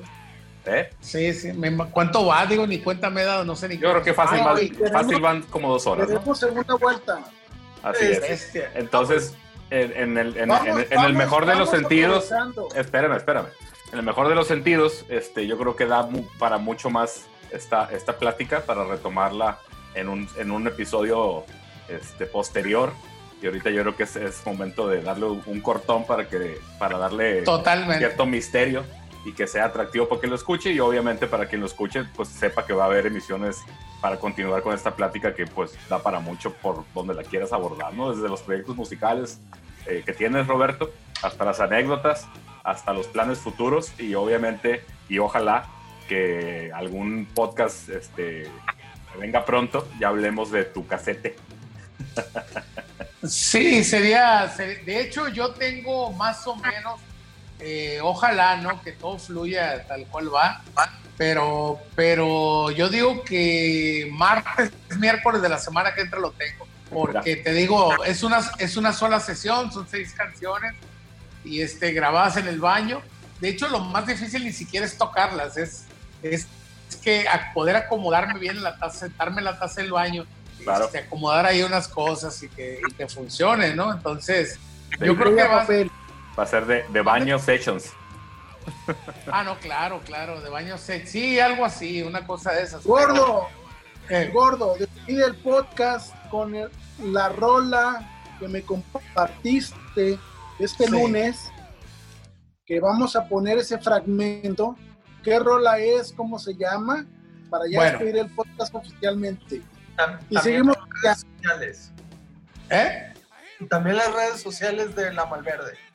Ay, pues nomás, ya ni sé. Bueno, este, la canción de la que habla el Joss es un cover de Dax Riggs, que es un vato eh, atormentado por la vida, que desgraciadamente para él, este, pues no se ha suicidado y sigue vivo. Digo desgraciadamente porque, en serio, lo digo de corazón, este, si hay un músico noventero que vale la pena explorar como cantautor, no es Kurt Cobain, es este vato. Este vato es, es este, todo lo que Kurt Cobain quiso hacer, canta chingón, toca igual de feo, ahí sí no hay, no hay mucha diferencia. No hay. Este, sí, ahí no hay bronca, ¿no? Pero, pero en cuestión de letras, de tonadas, de propuestas, es mucho más rica. Claro, es un gusto personal, ¿no? No puede ser que ustedes piensen diferente, este, o la gente que lo escucha piense diferente, pero es un artista, eh, el mundo todavía está en deuda con él y no lo sabe. Se llama Dax Riggs, D-A-X-R-I-G-G-S. Y tiene un proyecto que se llama Acid Bat. Y tiene otro proyecto que se llama Dead Boy and the Elephant Man. Nadie los conoce, nadie le importa el vato ese, pero tengo absolutamente todo de él. Soy mucho, muy fan, es de mis, de mis músicos, cantautores favoritos, muy oscuro y todo. Y esta canción se llama Black Crayon, así como Crayola Verde, Crayola Negra, perdón. ¿Por dije verde? Está traicionando el inconsciente. Este Crayola Negra. Y se trata, híjole, no, es un desvarío totalmente la canción. Este, yo sí ya la escuchó y, y, y realmente quise aproximarme lo más parecido a esa canción. Me faltó la parte, digamos, épica de la, de la rola, pero te digo, era una prueba. Y pues si quieren manejarlo como adelanto, con toda, con toda humildad se los dejo y, y, y a ver qué rollo. Perfecto, Va. perfecto. Y Pues esto fue, esto fue Ultrasonico Podcast, edición trigésima, con invitado de lujo, don Roberto Fernández, de la Marverde Blues Experience, artista plástico de nuestra ciudad, genio musical, gran amigo. Ándale, podcaster. Y esto es todo por esta sesión. Buenas noches, buenas madrugadas, buenos días. Bye.